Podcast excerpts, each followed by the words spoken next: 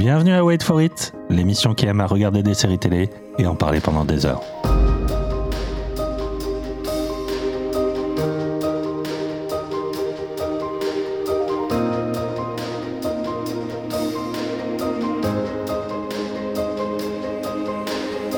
Au programme ce soir, les sociétés souterraines de Silo, les acteurs porno dépressifs de besoin d'amour, les meilleurs amis de Platonique, les génies du stand-up de Mrs. Maisel, les familles de tarés de succession et les ambassadrices névrotiques de la diplomate. Wait for it, c'est parti.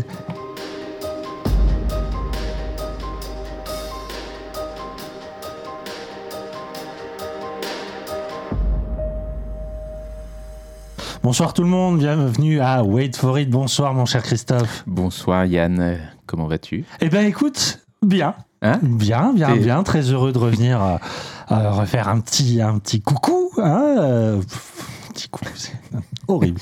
Refaire un petit podcast, euh, te retrouver. Eh ben oui, euh, relancer euh, cette réflexion éternelle autour de, de l'objet sériel, hein, avec très peu de retard par rapport à l'habitude, hein, même Ouais, si on a pris un peu nos aises, mais ça va, on tient, on tient la baraque. on, arrive à rythme. tenir un rythme depuis euh, début euh, 2023 là, qui est pas si mauvais, non? Oui, tout à fait. D'autant plus que je me plaignais parce que j'aime bien me plaindre euh, la dernière fois sûr. que on était dans une période de creux. Est-ce que la notion d'auteur avait un peu disparu des séries Euh, Et en fait, ben euh, très très très grosse euh, période quand même, hein, avec euh, quand même euh, au programme des, des très gros morceaux. Euh, c'est Bah, sur, euh, ouais, sur les six séries qu'on va présenter là, euh, il y en a cinq que j'aime beaucoup, quoi. déjà déjà à des niveaux plus ou moins déjà c'est enthousiaste. importants, mais à ouais, Ah, des degrés moindres. On va peut-être s'engueuler autour d'une- d'une certaine série à succès. Mais c'est succession. Oui, ce qui me marque aussi, c'est quand même la fin de beaucoup de choses. Bah oui, On dit adieu à- dans cette émission à Mrs. Maisel et euh, Succession, par exemple. Ouais. Mais à côté, on dit aussi euh, adieu à des séries qu'on a beaucoup aimées, comme Ted Lasso, Barry. Barry. Enfin, vraiment, il y a une fin de cycle Mm. qui est euh, à la fois très riche parce que euh, dans l'ensemble, voilà, c'est c'est des œuvres qui euh, parviennent au bout de leur vision. Et euh, mais tu te dis, est-ce que on va trouver justement dans les, les, les, les séries qu'on défriche euh, dans, dans cette émission, est-ce qu'on va trouver une succession euh, digne euh, de, de à, tout toutes, cette à ces séries là. Ouais. Ah, mais. Alors, pardon. On aurait peut-être dû couper. Se passe? Mais tu sais, de ce... je viens de me rendre compte d'une chose, Oui, Christophe. On n'a pas parlé de. Mrs. David, qui est quand même le grand retour Putain, on n'a pas de parlé. Damon Lindelof à la série, même s'il n'est pas Allez. tout seul. On le fait là tout de suite. Et en plus, on en a vu quelques épisodes. On est plutôt enthousiaste. Ah, moi j'ai tout vu, moi, ouais. T'as tout vu? C'est Oui. déjà fini de... de- Ouais, Oh. Putain, Elle voilà. est vraiment pas à jour. Super, je suis pas à jour du tout. Mais Donc, on euh, le fera le- le- à la prochaine parce qu'il y aura peut-être moins de choses Ouais, cet été. tout à fait. On fera peut-être une séance de rattrapage ou un Ah. truc comme ça. Absolument. Mais c'est fou Mais c'est vrai Je que me plains qu'il n'y ait pas assez de séries d'auteurs et je j'oublie de mentionner Hmm. celle de l'auteur qui me passionne le plus depuis des années. et, et- et moi et moi donc. Ah là là Parce que euh, autant j'ai aucun regret à ne pas parler de l'hôpital et ses fantômes saison 3 de Lars von Trier parce que je vous promets, j'ai regardé les premiers épisodes trois fois. Je me suis endormi Trois bout de 20 fois. trois fois. Au même moment. Ah ouais, non, c'est terrible. Ah ouais. Pour le coup, euh, l'autorisme euh, prend un sacré coup dans la Ouais. Mais c'est pas grave. c'est pas grave. Il y a de belles choses qui arrivent, on Oui. l'espère. Euh, en tout cas, on va, on va essayer d'en faire, au-delà de cette émission, une dernière pour l'été. hein. on on Mm. s'y engage, entre guillemets, mais ça, serait, ça serait pas mal de clôturer la saison. En tout cas, on est parti avec ce, nouveau, ce nouveau florilège printanier. Hein, euh, que, Oh. même si le printemps se, se termine assez vite euh, par, de là chez nous. Pff, Je sais pas où il va, mais-. Bref, coupons court à toute galéjade et lançons la première série de notre rubrique début de saison. Il s'agit de Silo. We do not know why we are here. We do not know who built the silo. And why we are underground. Only know the world outside our sanctuary is death. If you boil the pact down to one rule, it's do not say you want to go outside. J'ai dit silo, mais effectivement, on peut le dire à la française, silo, puisqu'il s'agit avant tout d'un espace.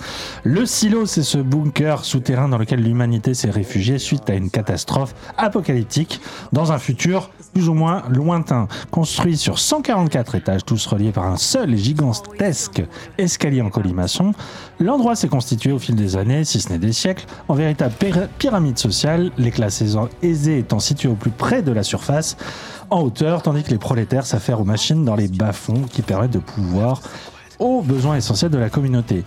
Tout contrevenant à l'ordre établi est envoyé à l'extérieur où l'attend une mort atroce. À moins que tout cela ne soit en fait un mensonge des autorités pour maintenir ses ouailles sous sa botte. Peu à peu, l'hypothèse et l'envie de rébellion commencent à s'insérer dans les mentalités. Alors, Silo, c'est avant tout une, saga romanesque, hein, euh, publiée en 2011 par un auteur inconnu, euh, publié à compte d'auteur sur Amazon. Le roman de Hugh Howey, euh, donc, re- devient quasiment instantanément un best-seller. Euh, on atteint euh, très vite 500 000 exemplaires. C'est vraiment un succès euh, énorme et surprise au point d'en devenir une véritable saga en 5 ou 6 tomes et de convaincre dans un premier temps Ridley Scott d'en acheter les droits pour en faire une adaptation au cinéma. Malheureusement, les choses capotent. Il faudra attendre près d'une décennie pour qu'Apple Télé se lance dans ce chantier plus qu'ambitieux avec euh, côté créateur, Graham Yost, qui est le showrunner de Justified. Euh, on a Morten Tyldum, qui est réalisateur de films. Alors, vraiment pas notre tasse de thé, puisque c'est The Imitation Game et surtout l'affreux Passengers avec Chris Pratt et euh, Jennifer Lawrence. Si Tout à fait. bêtises. Euh, en tout cas, lui s'occupe de la partie mise en scène. Et au premier rôle, on a Rebecca Ferguson, qui euh, joue donc Juliette Nichols, une, ingénieure, une ingénieure des niveaux inférieurs, dont le compagnon est mort dans bien d'étranges circonstances, et qui la pousse à enquêter donc sur les sombres secrets qui agitent cette, euh, cette société dystopique. On trouve aussi Rashida Jones euh, dans une brève apparition au début de la série. Il y a le rappeur Common, que moi j'avais beaucoup aimé dans la série Ellen Wills. Et en guest star, vous avez Tim Robbins, un peu revenu euh, des limbes, hein, euh, qui joue, le, il me semble, le maire par intérim. dans, enfin, en tout cas, le, T'as le spoilé un premier truc, mais ouais. Ah oui, bon, bon, voilà, oui, non. pas trop. Oh non. Disons que ça intervient, Oh. un- oui, à- ou troisième épisode.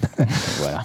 Alors, on connaît euh, l'appétence grandissante d'Apple Télé pour l'adaptation d'œuvres euh, ambitieuses et notamment SF. Pharaonique. Ouais. pharaoniques, comme euh, pouvait l'être par exemple Fondation, hein, euh, voilà euh, le, le- le classique d'Asimov qui a été réputé inadaptable pendant des, des décennies et finalement bah, l'adaptation c'était plutôt bien tiré. En tout cas, c'était un très beau livre d'images. Euh, non, mais c'était déjà pour moi une sacrée Oui. L'attente autour de Silo est quand même assez grande, puisqu'on est vraiment sur quelque chose qui embrasse euh, un budget euh, assez conséquent. Euh, c'est un univers complexe euh, de par son espace, son architecture et par là même euh, toute la lecture d'une société qu'on peut en faire. C'est une, série chorale, même si là, il y a quand même un personnage principal qui dirige l'action. Euh, voilà, c'est quand même des choses qui euh, se verraient plus du côté du cinéma blockbuster type SF. Là, là, là, j'imagine que l'attente, parce que le livre a beaucoup de fans, était tout aussi grande. Moi-même, j'avais lu le bouquin, je connaissais à peu près. C'est un page turner très efficace. je considère pas ça du tout comme une œuvre majeure, mais j'étais curieux. Toi, je sais que tu n'avais pas lu les bouquins, tu n'en attendais pas forcément quelque chose, Bah, euh, et tu as oui, quand même été déçu. Oui. non, c'est vrai que c'est vrai que j'a- j'avais même jamais, je crois, entendu parler du tout de ce, Ah ouais. de ce bouquin. Ah, Donc, alors, je sais pas pourquoi et comment, ça arrive. hein. Mais euh, mais oui, du coup, bah, je, je sentais sur les premières, euh, enfin sur la promo un peu que voilà, c'était un, une espèce de gros truc, etc. Et, mais donc euh, ouais, j'y allais euh, complètement neutre.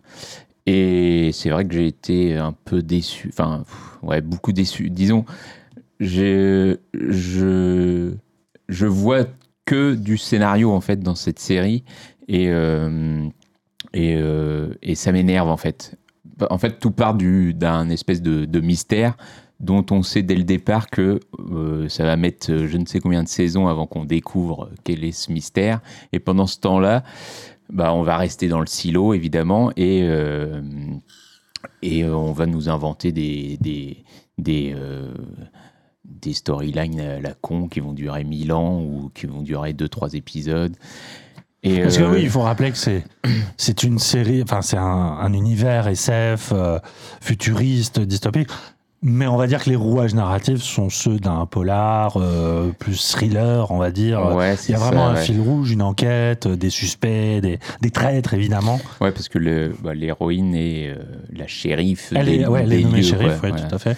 Mais euh, ouais, c'est, c'est, enfin, c'est- je, j'ai, enfin, du mal à, à- à voir où ça, ça va en venir, et j'ai surtout l'impression que, enfin, c'est vraiment le type de série qui est, qui joue la montre pour moi, en Mhm. fait, et euh, et j'ai, qu'une envie, en fait, c'est de voir, de savoir quel, quel est ce mystère, parce qu'en fait. euh, enfin, l'idée de départ, c'est que bah, le monde extérieur est pourri et c'est pourquoi ils ont créé ce silo où les gens se sont réfugiés. Mais l'idée, c'est que peut-être le monde finalement n'est pas euh, aussi pourri qu'on nous le dit et que bah, euh, le monde extérieur serait vivable et, et pour une raison qu'on ignore, euh, pourquoi il, laisse, il ferait croire ça à tout le monde. Et bref, on a envie d'en savoir un peu plus. Il y a des personnages qui meurent dès le début en sortant de ce silo et on ne sait pas pourquoi, etc. Et, euh, et ouais, voilà, et d'un seul coup, on change du coup de personnage, on trouve cette héroïne donc, qui est jouée par Rebecca Ferguson, et, euh, et tout de suite, ça, ça, ça prend des plombes euh, avec des, des, ouais, des, intrigues qui, qui, qui, moi, m'intéressent euh, très peu, ou en tout cas, on sait très vite où ça va aller. On voit tout de suite qui sont les méchants, les machins. On ne sait pas pourquoi ils ont ces intentions-là, mais bon, on va les découvrir à la fin de la saison. Et puis, hop, ensuite, il y aura un autre méchant qui va arriver. Alors, peut-être que c'est le bouquin qui est comme ça, et sans doute, j'imagine. Apparemment, c'est très euh, fidèle, en tout cas, littéral au, au bouquin. Ouais. Mais, euh, mais ouais, j'ai vraiment l'impression d'une série qui date des années euh, 90 ou euh, enfin, c'est du Lost, mais sans le talent de, Ouais. de, de Lindelof qui, bah, qui avait créé une écriture quand même assez euh, singulière avec cette série-là, avec des, des loners, des, en se concentrant sur un personnage, etc. Enfin, on va pas reparler de Lost.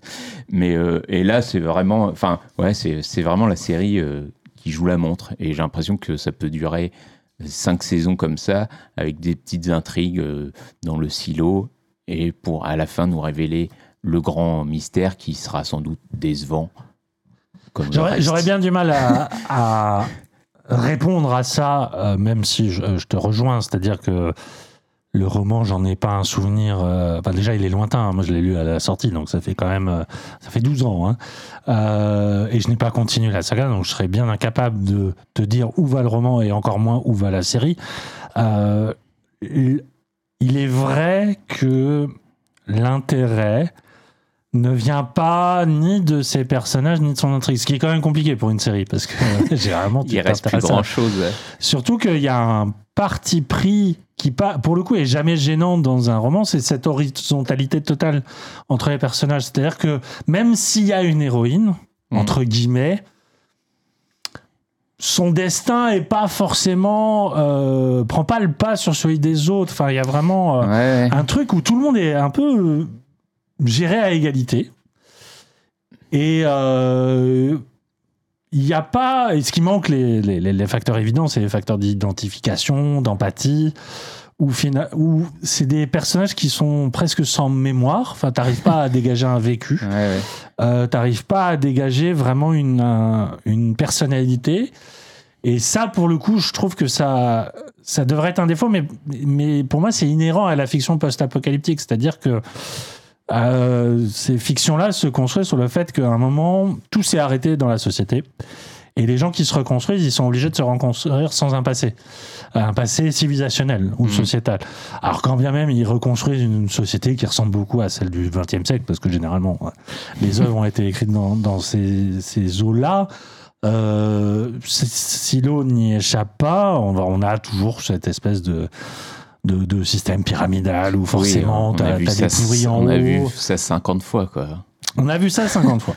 Je suis entièrement d'accord. C'est, c'est, c'est, c'est, c'est assez banal et, et, assez plat. Euh, mais euh, j'arrive quand même à rester accroché à la série parce que je trouve qu'elle a des partis pris. Pour le coup de réalisation, je suis pas tellement d'accord avec toi. Mhm. C'est-à-dire que il y a des choses qui moi m'accrochent et me disent ah c'est assez original. Euh, déjà, il y a, c'est, pas du tout évident à imposer ça, et je sais pas si Apple a, a eu son mot à dire. C'est une série qui est extrêmement sombre de facture. C'est de la pénombre totale. Je veux dire, euh, il y a même des moments où, euh, bah, regardez pas ça entre midi et deux si votre volet est pas fermé. Enfin, vraiment, tu- on loupe l'essentiel de l'action tellement il faut euh, regarder ça dans le noir, et je trouve ça assez fou à une époque où, euh, par exemple, sur Netflix, on a une espèce de charte graphique Mhm. où toutes les séries doivent être quasiment filmées de la même manière, étalonnées de la même manière. Donc il y a toujours ce- ce- ce- cette image un peu métallique, un peu neutre, mais très visible, qui ici est pas du tout euh, assumée. On n'est pas non plus dans un geste euh, créatif à la comme Si pouvait l'être, euh, qui euh, Si est une série non seulement dystopique, très intéressante sur son scénario, même si ça s'est un peu égaré sur sa fin, mais il y a, y a- une mise en scène que moi je trouvais absolument, absolument géniale autour de, de filmer des gens aveugles, constamment aveugles, et, il, y avait vraiment de, l'idée. Là, ils ont pas ça pour eux. Ils ont cet espace. Et cet espace, il m'a beaucoup rappelé dans cette idée de euh, d'un monde qui veut vraiment rester enfermé sur lui-même. Il m'a beaucoup rappelé un film, et euh, alors je connais moins la BD, mais un film qui m'a marqué beaucoup de Bong Joon-ho, qui est euh, Snowpiercer, le transpersonnage. Finalement, bon, alors le transpersonnage, c'est un, un espace totalement vert- euh, horizontal, Oui. là où euh, Silo est, Ils ont est juste vertical. relevé le train, quoi. Hein? Ils, Ils ont, ont relevé le train. Tout à fait. Ils l'ont mis à, à la verticale, mais c'est la même chose. C'est Oui. vraiment, c'est vraiment cette idée de d'une société qui se construit sur l'enfermement volontaire, la, la la phobie de l'extérieur, et autour de ça toute une série de rituels. Euh, qui, dans le film de, de Bong Joon-ho, passait de wagon en wagon. On avait une mise en scène différente par, euh, par, euh, par tram, par rame, pardon, de wagon. Ici, ça se retrouve aussi. Et puis, il y a voilà des, des moments très propres à la vie de cette société qu'on découvre et qui, moi, m'intéressaient. Il y a notamment le tout début sur cette fameuse idée de tout contrevenant qui ose me remettre en cause non seulement l'ordre établi, mais surtout la véracité de la prophétie, c'est-à-dire que quiconque sort du silo mourrait. Et toute personne qui ose contredire ça, du coup, est, euh, se, se revendique et disent, euh, je, je sais plus comment elle dit, je, Ouais, Il y a une phrase, je veux sortir. Je veux sortir. Comme ça. et à ce moment-là s'opère un rituel où tout le silo l'observe à travers un écran de surveillance sur l'extérieur, un- c'est une simple vue sur presque un décor de, qui fait carton-pâte, d'une terre un peu désolée, et il regarde la personne sortir en une espèce de combinaison scaphandre, et effectivement, euh, la série commence sur quelqu'un qui ose sortir et qui meurt devant les yeux de tout le monde. Ce que je trouve absolument passionnant, c'est que la croyance, elle est dans ce que les gens voient. Sauf qu'il y a le filtre de la vidéo, c'est-à-dire c'est une caméra de surveillance qui, qui observe ça. Et à partir de là, j'aime beaucoup comment la série te fait dire à toi aussi, à spectateur, mais euh, en fait, le, le mensonge, il est, il est juste dans cette image-là. Et on va, on va y revenir souvent à cette image-là Mhm. dans la série. Et j'aime bien parce que ça me rappelle, alors, toute proportion gardée en termes de talent, ça me rappelle ce qu'on fait des Brian de Palma euh, par rapport à la question du simulacre, de, de- Mhm. voilà. Et ça, ça me suffit à me tenir en haleine parce qu'à partir de cette image un peu, euh, euh, un peu, euh, comment dire, euh, soit elle est complètement vraie, soit elle est complètement trafiquée. Ça va complètement omnubiler les personnages, et notamment celle de la, la- la shérif et, des, des gens qui gravitent autour. Et ben, pour moi, ça marche, ça. Je, je me Ouais. raccroche à ça. Et je suis d'accord avec toi, on va nous balader pendant je ne sais pas combien de saisons. C'est clairement ce qui m'intéresse le plus, en tout cas, et, et ce qui, ce qui m'a accroché. enfin, les premières scènes sont plutôt, euh, sont plutôt belles, même si, euh, en- encore une fois, au niveau du scénario, il y a des choses qui me gonflent. Parce qu'en en fait, en effet, il y a la, bah, la femme du shérif du début, en fait, qui dit euh, Ah, Je veux sortir. Et on comprend qu'elle est, elle est morte. Ou en tout cas, la vidéo la montre en train de mourir, etc. Et très vite, euh, ce shérif-là qui, euh, qui euh, bah, pensait que sa femme était folle ou je ne sais, ou je ne sais quoi, décide lui aussi de partir parce qu'il est convaincu d'un coup que sa femme disait vrai. Quoi. Bon, bon là, tout ça c'est complètement con, je trouve. Parce que, enfin, en tout cas, on est encore une fois dans le côté où le mari croit pas sa femme et que euh, il est prêt à la laisser partir, alors que, bref, euh, c'est Bah, c'est si con, mais c'est une certaine manière de voir un endoctrinement propre à une secte. Sauf Ouais, que là, c'est établi à toute une société. Moi, si ma femme me dit euh, euh, je me casse, Vous je vivez suis, pas dans un silo. je suis sûr qu'il se 150 ans. passe. On sait pas On ce qui peut se passer. Oui. Euh, mais je veux dire, euh, voilà, enfin quelqu'un que je connais très bien et que qui me dit, euh, enfin qui est, au courant qu'il y a un complot, ou en tout cas qui a été mis au courant qu'il y a un complot et qui dit, je suis sûr qu'on peut sortir et tout se passera bien. Bah, j'y fais confiance et je la laisse pas partir pour au final cinq ans après dire en fait elle avait raison hein. Enfin bref, c'est des trucs de scénario qui m'énervent. Oui, c'est comme dans les films d'horreur. C'est comme dans les films d'horreur où euh, la femme est toujours folle de toute façon et on la croit pas et puis au final ah bah, elle avait Ouais, mais la série, pour le coup, euh, prend pas le parti de la société qui, effectivement, la considère folle et il y a des relents de misogynie, je suis d'accord, mais la série prend pas du tout ce parti-là. Non non non après non ouais voilà c'est vraiment des, des ficelles narratives qui sont Je suis d'accord. que je trouve un peu grossières ou euh, en tout cas déjà vues 50 fois. Je pense qu'on peut faire euh, autrement mais mais ce que tu dis sur l'image et tout ça c'est c'est hy- c'est hyper intéressant et, et c'est intéressant si parce que moi je pensais que les gens étaient euh, coincés dans ce silo en tout cas qu'ils pouvaient pas en sortir alors qu'en vérité bah, si tu prononces cette fameuse phrase, tu peux en sortir. Enfin, les gens te laissent sortir hein, en te disant, bah, a priori, tu vas mourir. Et tu as pu voir des exemples que c'était le cas. Mais, euh, mais je trouve cette idée intéressante. Et en effet, on revient toujours sur ce plan. Euh, bon, on devine assez vite que c'est une caméra parce que, enfin, il y a des effets de perspective qui fonctionnent pas si c'était un Mm. vrai panorama. Mais euh, je ne sais pas si la série en fait un, un mystère au début ou non. Mais ou euh, alors si c'est le cas, les gens euh, sont un peu cons. Mais dans la série, ce qui serait pas Ils étonnant. sont pas cons, ils ont pas le même vécu que nous. Oui, non, mais il faut vraiment se dire ça, c'est Oui, un peuple sans mémoire. Mais à un moment, la, la meuf qui sort au tout début, elle se met devant l'écran pour le nettoyer. Et on comprend bien que elle, nettoie un, un tout, petit truc vu qu'elle prend toute la place du panorama. tu vois ce que je veux dire? Je sais pas si tu vois cette scène.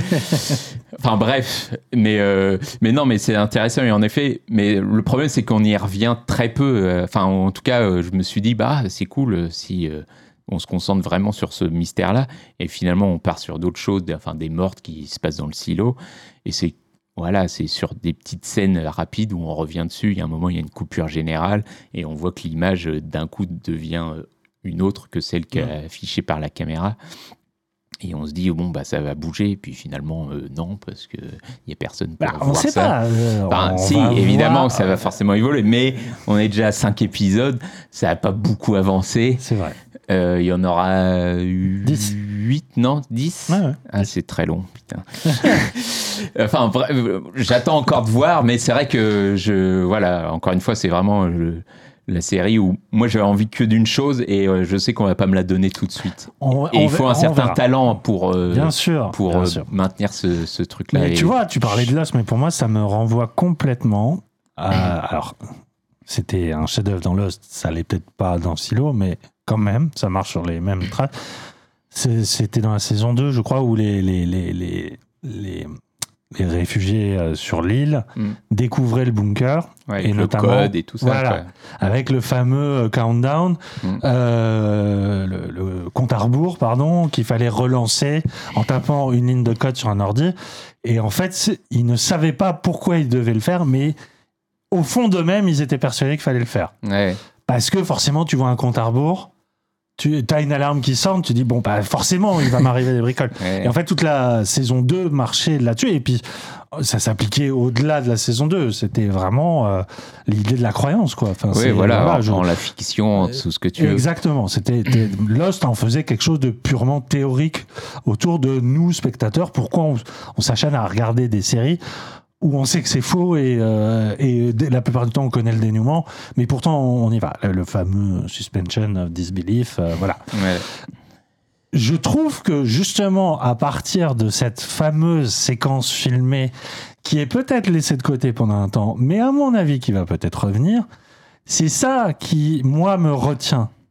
Et qui, euh, finalement, je me dis, je suis comme ces gens-là. C'est-à-dire, mais pourquoi j'accepte de regarder une série qui se passe dans un univers complètement générique Parce que euh, le décor a beau être monumental, il ne ressemble à rien. Je veux dire, c'est enfin, un silo. C'est Oui, il n'y a pas de décoration. Il n'y a même pas de, de, de comment dire.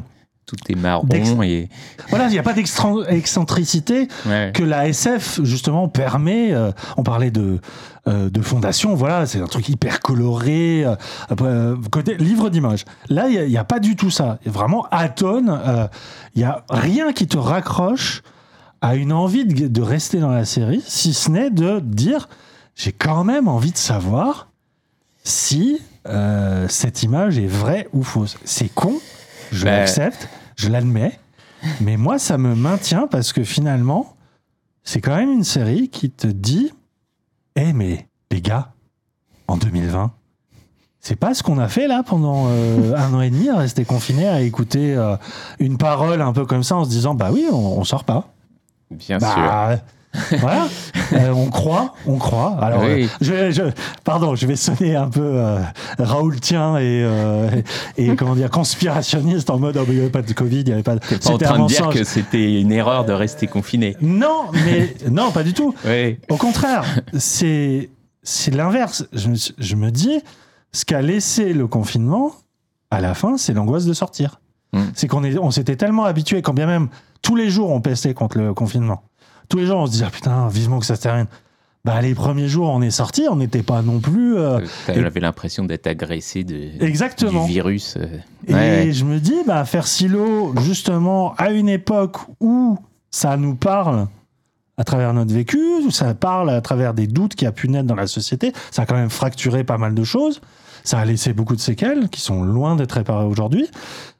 Et ben, euh, je trouve que Silo, finalement, a un écho intéressant. Mais, te rejoins, c'est- un peu lourd parce que je pense que c'est adapté d'un roman qui fait très peu d'efforts en termes de style, qui fait très Mm. peu d'efforts en termes de, de- juste de- de- d'imaginaire, et qui, je pense, ça, ça- ça possède une trame très prenante et ça suffit à, à nous plonger dedans. Et ben, euh, ça, je sais pas, ça crée une sorte de lien qui, moi, me maintient euh, comme ça, en éveil et même en, en appétit de, de savoir ce qu'ils vont être capables de faire. Je trouve qu'il y a quand même certaines séquences d'action qui sont bien. euh, notamment, Oui. c'est encore une fois, c'est de très grosse ficelle, le suspense mais- la- l'ingénieur qui doit à tout prix réparer une machine qui est sur le point d'exploser. On voit que, euh, par montage alterné 15 000 points de vue de gens qui s'affairent au moindre truc et on se dit c'est impossible qu'ils réussissent. Évidemment qu'ils vont réussir. À la dernière seconde. Voilà, il y a une course poursuite dans ce fameux escalier géant euh, qui prend place pendant une espèce de course, euh, voilà, un Un championnat. marathon voilà. euh, dans le silo. Ben ça marche. Enfin c'est- oui, non, mais je. enfin, c'est de la série à papa, on est Je, d'accord. hein. je suis Mais- pas en train de dire que c'est euh, c'est c'est un AV total, etc. Mm. Juste que voilà, je j'ai l'impression que on va me faire traîner ça trop en longueur et, euh, et je suis pas sûr de que tout ce qu'on peut y voir, ce soit vraiment conscient chez les, les- chez les créateurs. Quoi. En tout cas, autant chez Lindelof, j'ai aucun doute là-dessus, ou en tout cas, je sens que lui veut m'amener vers ça. Là, je suis pas sûr que ce soit complètement conscient, mais j'en sais- mais j'en sais rien. hein. Peut-être que. Enfin, Gageons que. voilà, peut-être que la- le- le- le- le- les bouquins donnaient déjà cette impression-là, j'en sais rien, mais euh, et mais voilà. Après, je suis aussi déçu parce que, enfin, j'aime beaucoup euh, Justify, donc tu l'as dit, c'est le créateur de la série, que- Ouais. enfin Grammy, enfin, je sais pas s'il est créateur, showrunner ou producteur, enfin, En tout cas sur Silo, il est juste producteur. ouais. Et, euh, et voilà, et Justified, c'est une série que j'adore, que, qui était, euh, pour ceux qui connaissent pas, c'est une sorte de western urbain, on va dire, Ouais. avec un Timothy Olyphant. Timothy en en- un peu en Dirty Harry, enfin Ouais. en tout cas un mec qui euh, voilà hésite pas à, à sortir son flingue s'il faut, euh, et mais qui était une série passionnante et qui était bah ouais qui était un vrai western où chaque confrontation c'était des dialogues assez assez dingues et il y avait une tension à chaque fois de de malade quoi. Et là, je retrouve pas du tout ça, malgré tout. Enfin, même Mm. si en effet l'héroïne, encore une fois, euh, un shérif, bon, c'était un marshal dans, euh, dans Justified, mais voilà, euh, en termes d'écriture, je trouve ça quand même pas, pas terrible. Bah, les dialogues, ouais, notamment les dialogues. euh, Notamment les dialogues, sont, ouais. ouais, d'une platitude C'est assez. c'est plat, quoi. Et, et voilà, il y a voilà, il y a tout ça qui font que. Mais oui, j'ai envie, malgré tout, de savoir où ça va aller, même s'il y a ce côté où je me sens pris un peu en otage et. Et nous je n'hésiterons sais pas, pas. si je regarde pour les bonnes raisons. Voilà, nous n'hésiterons pas. Si jamais on s'est fait tromper, à vomir sur Silo à la prochaine émission. Euh, une fois que la série se sera terminée, donc ce sera le 30 juin, le dernier et der- dixième et dernier épisode. Donc à regarder sur Apple Télé. On passe du côté d'OCS, série autrement plus intime et autrement plus française, avec Besoin d'amour. C'est pas parce que je suis ta mère qu'il faut que je sois obligé, tu vois, de te voir. Hein, et bon, et si t'arrive quelque chose, bon, probablement je serai triste. Probablement. Bah oui, quand même. Mark Gutman, dit Marco Delgado, est un acteur porno dont la carrière modeste mais néanmoins honorable commence à toucher à sa fin. En colloque avec une ancienne actrice porno qui cherche elle aussi à se reconvertir, il multiplie les petits boulots en s'essayant à la comédie, en tentant de faire son trou dans la webcam fétichiste de jambes et en poursuivant son job de videur de la nuit. Videur de, videur Leader de la nuit, j'aime bien. Videur de nuit. Pas vraiment inquiet de nature, il est sujet à de surprenants malaises où il tombe soudainement inanimé. Après plusieurs passages à l'hôpital, on lui diagnostique finalement un mal étrange. Marco a besoin d'amour. Créé, scénarisé, réalisé et joué par Frédéric Hazan, Besoin d'amour raconte ainsi la quête d'amour de son personnage à travers une fiction que l'on devine très intime. La série a fait un passage très remarqué à Série Mania euh, il y a quelques mois là, et c'est mérité tant son écriture douce, amère et singulière se révèle touchante et drôle. Est-ce que tu as été touché Yann et est-ce que tu as ri? Euh, j'ai beaucoup ri. J'ai beaucoup ri. J'ai été, euh, j'ai été touché. Oui, oui. Euh, euh, on se posait la question il y a quelques émissions du devenir d'OCS. Maintenant qu'elle a perdu le catalogue HBO, maintenant qu'elle est sous le giron de Canal+, euh, qu'elle a perdu quand même beaucoup, beaucoup, beaucoup euh, de son poids sériel euh, en France, eh ben, OCS reste quand même très précieuse au même titre que Carté, par exemple, pour euh, dénicher et défendre la création indépendante française, puisque la série fait partie donc de la série euh, OCS Signature, Mm. euh, qui vraiment est, euh, bah, comme euh, l'était euh, euh, euh, ah, euh, notre première euh, invitée. Irresponsable Irresponsable, voilà, Euh, moyen de découvrir de nouveaux auteurs, de nouveaux acteurs, voilà. les, les grands aussi. Tout à fait. C'est vraiment une, euh, c'est un- une sorte de phare quoi, qui permet de voir le potentiel euh, de jeunes auteurs. Et là, bah, pour le coup, c'est pas un jeune auteur, c'est quand même quelqu'un qui a. Alors que je connaissais pas du tout, pour autant. Non, ouais. il, a- il avait co-créé euh, bah, une autre série sur OCS qui s'appelait Mike, avec, Ah euh, euh, mais c'était je- avec Boule Bill, Boublil, Boublil, Max Boublil. Max Boublil, pardon. Oui. Et euh, il était, il était co-créateur, quoi. Euh, mais en tout mais cas, qui était plus une série de Max Boublil, malgré tout, qui était le premier rôle, etc. Quoi. et en tout cas, c'est un auteur et un acteur que je n'avais pas Ouais. vu moi du tout plus, dans, ouais. le, dans le paysage et qui est une très très bonne surprise. En fait, moi, ce que je retiens de la série, c'est lui. C'est euh, c'est- c'est à la fois le personnage qu'il a réussi à créer et la façon qu'il a de le jouer. Euh, Il a un physique incroyable. Déjà, ouais, c'est ça. Il, a- en fait, tout semble parfaitement euh, taillé pour lui, même si je pense que c'est pas forcément un personnage totalement autobiographique. Je connais pas la vie de ce monsieur. J'imagine qu'il a pas forcément le même vécu, mais il y a ce côté d'imposer un physique qui est à la fois euh, bah, banal, tu vois, c'est un, un quinquagénaire euh, bedonnant, euh, pas très euh, pas très beau. hein, mais en, en même temps, il, je veux dire, il l'assume. Enfin, je veux Oui. dire, très très quelconque, quoi. Enfin, le regard un peu vitreux. voilà, il a, il a un truc qui est anti charismatique au possible, et en même temps, il y a quelque chose de hors norme. Mm. Il y a quelque chose de vouloir assumer justement euh, euh, tous ces tous ces euh, défauts, même si c'est pas du tout le beau mot, euh, défaut physique, mais il y a, y a- y a cette idée d'embrasser le personnage à travers de quelque chose qui est purement lui en tant qu'enveloppe corporelle que, qui marche hyper bien. C'est-à-dire que c'est, euh, il a une façon de camper ce personnage. Alors le, le, le- le- le résumé de la série insiste beaucoup sur le fait qu'il est acteur porno. Pour moi, c'est vraiment le point de départ. Parce qu'en Oui, fait, oui. Effectivement, ce personnage-là a été acteur porno toute sa vie parce qu'on comprend assez vite qu'il a jamais su faire autre chose de sa vie. Et qu'en fait, c'est sûr. euh, Et puis en plus, il commence à vieillir. Tu vois, il a de plus en plus de mal à trouver des rôles. Euh, son agent, qui est génialement interprété par Gérard Jugnot, ça me- m'en coûte de le dire, mais Gérard Jugnot est absolument formidable. Il fait, Ouais. il fait trois caméos dans la série, mais à chaque fois, c'est parfait. Euh, Il y a ce côté un peu porno années 70, euh, slip en léopard, euh, un peu. euh, un peu ringardos, un peu gênant, un peu ancienne école avant, euh, avant, enfin, non, j'allais dire avant le, le- le progressisme du porno, on en est très très loin, mais avant le, on va dire qu'il incarne le, le, porno euh, filmé comme un film euh, avec des histoires et tout ça, et bah, qui a pas passé le cap d'internet, par exemple, hein, Ouais. le, le Gonzo et tout ça. Bref. Euh, C'est c'est Marc Dorcel et c'est pas. voilà, c'est- merci, je cherchais le. C'est vraiment l'image d'Orcel à l'ancienne. Et euh, sauf que le point de départ, c'est il a un malaise sur un tournage et ce qui lui fait complètement reconsidérer sa vie. Et finalement, le porno, très vite, c'est vrai, il faut pas du tout s'attendre à une série sur le porno. Euh, Il y a d'ailleurs quasiment, il y a aucune scène de sexe. Enfin, vraiment, c'est c'est Ouais. un hors champ. C'est vraiment Ouais, un hors c'est champ. hors champ, ouais. Euh, moi, ce, que, ce qui m'a vraiment euh, passionné avec la série, c'est que ce personnage, tout d'un coup, qui a un problème médical, se réveille et se rend compte qu'il n'est rien et que euh, et, et il sait pas où il va. Et j'aime beaucoup la façon dont la série ne sait même donne l'impression qu'elle ne sait pas où elle va. C'est-à-dire Mm. qu'il n'y a pas de schéma directeur, il n'y a pas de fil rouge. Je dis pas que c'est mal écrit. Au contraire, je pense que c'est très bien écrit parce qu'on ne sent pas l'invisibilité de. Enfin, on. C'est invisible ce fil rouge.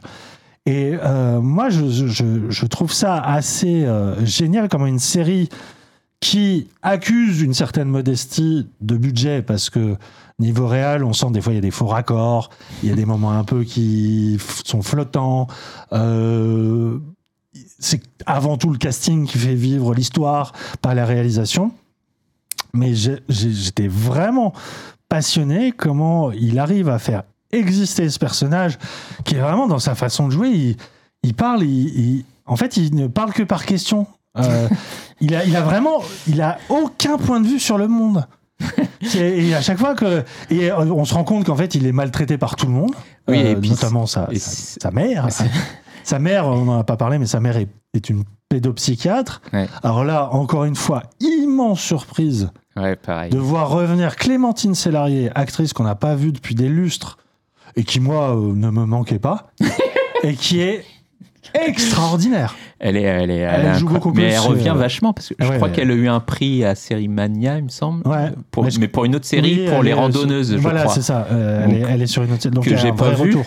Mais en tout cas, elle est, ah ouais, elle est, Mais je ne soupçonnais pas son potentiel comique. Elle joue une mère pédopsychiatre, donc forcément, euh, c'est un peu le schéma classique de euh, la mère qui n'a jamais eu aucune affection pour son gamin, qui l'a toujours traité comme un cas psychiatrique, euh, qui, scène incroyable, lui annonce la mort de son... Je ne spoil mais- rien, c'est vraiment dans les dix premières minutes Ouais. de, la, de la série. La mort de son père sur le lit mort de son Non, père mais qui découvre en allant chez eux. Il y a une espèce de cruauté totalement normalisée dans les rapports entre eux, qui du coup crée forcément un comique parce que tu te dis putain, mais il subit vraiment ça et il est euh, tout le temps dans une espèce de. euh, c'est un- c'est quelqu'un qui n'a pas de personnalité et qui prend, et qui prend tout euh, de la, avec la même régularité d'émotion. Ouais, oui, voilà, ça. Il a zéro émotion. et c'est ça qui crée son problème médical. C'est-à-dire Bah, voilà. euh, ouais, on comprend pourquoi il a besoin d'amour parce qu'en effet, il en est complètement démuni ou enfin, c'est même pas qu'il ouais, il prend tout de la même manière et en effet, il, il apprend que son père est mort. Enfin, il voit son père, il pense qu'il dort, il comprend qu'il est mort. Et bon, bah, il, ça lui fait pas plus ni chaud ni froid que ça, quoi. Et Ouais. il accepte la chose. Bon, ah, bon, bah, ok. C'est ça, il a tout le temps la même façon de jouer de Ah ouais, il est mort. Ah ouais, ah ouais, ouais, ouais. C'est ça. Et on mange quoi après Tu vois, enfin, vraiment, il y a ce truc de. Et ouais, il est toujours de sérieux. Bah, il, il rencontre un peu plus tard, il y a le personnage bah, qui est joué par Camille Combal, que, Hmm. Qui, qui est très bien aussi. qui est assez drôle, ouais. surprenant. ouais.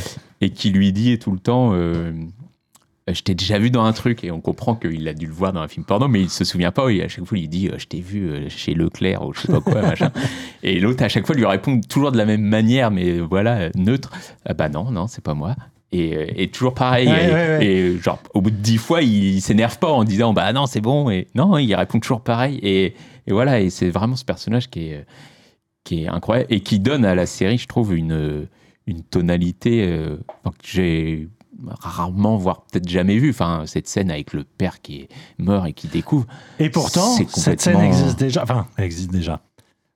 C'est là où euh, moi je trouve la, la série très intéressante aussi, c'est que euh, la séquence, enfin, une euh, hum, mécanique comique d'un personnage qui découvre la mort de son père le jour où il meurt par sa mère qui lui dit oh bon je voulais pas t'embêter avec ça c'est précisément une scène qui a eu lieu dans Curb Your Enthusiasm euh, je sais plus deuxième ou troisième Ouais. saison de Larry David et il y a beaucoup de rapprochements entre, euh, pas tant en termes de personnalité ou de caractère des personnages, mais ce rapport un peu à, à- parce qu'il à découvre aussi, quoi, il découvre presque qu'il est juif aussi dans la dans la série, Ouais. et euh, il y, a, il y a ce rapport un peu de la. L'humour juif se base souvent, on va y revenir avec Mrs. Maisel, sur euh, la- l'acceptation d'une fatalité. Enfin, vraiment, il y a, les- il y a cette idée d'accepter son sort Mm. et en même temps de, de constamment en parler, de, de, s'auto-diagnostiquer comme si on était chez le psy. Et c'est pas un hasard, voilà, qu'il est, que ce personnage-là lui-même est, est personnage, euh, fils de psy. Et, et la série est vachement intéressante comme elle ne prend pas forcément les mêmes euh, ficelles que de l'humour juif, comme on peut le retrouver chez Woody Allen ou Mm. chez euh, euh, Mrs. Maisel ou chez Larry David. Mais il y a, il y a- il y a ce même rapport, si, si tu veux, à le, de vouloir tout neutraliser en termes d'émotion, de pas prendre Ouais. le spectateur euh, par une forme de chantage émotionnel Ouais, et de le mettre face à une espèce de d'existence qui en soi est hyper cruelle. Enfin, ce que vit ce personnage au tout début, Ah oui. il y a son père, il y a aussi sa... Il découvre qu'il aurait une, une fille. euh, et et c'est traité à chaque fois avec une espèce de violence.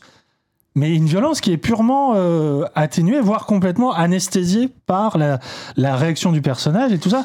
Et c'est Ouais. en, y repensant, tu te dis, putain, mais c'est vachement violent ce qu'il vit. Bah, c'est ça, ouais, mais comme lui, il réagit pas, Bah, du coup, on ça se passe. dit, bon, bah ça va, et presque on en rit, alors que, Ouais. euh, en effet, c'est affreux. Enfin, vraiment, il, il- il subit des trucs où.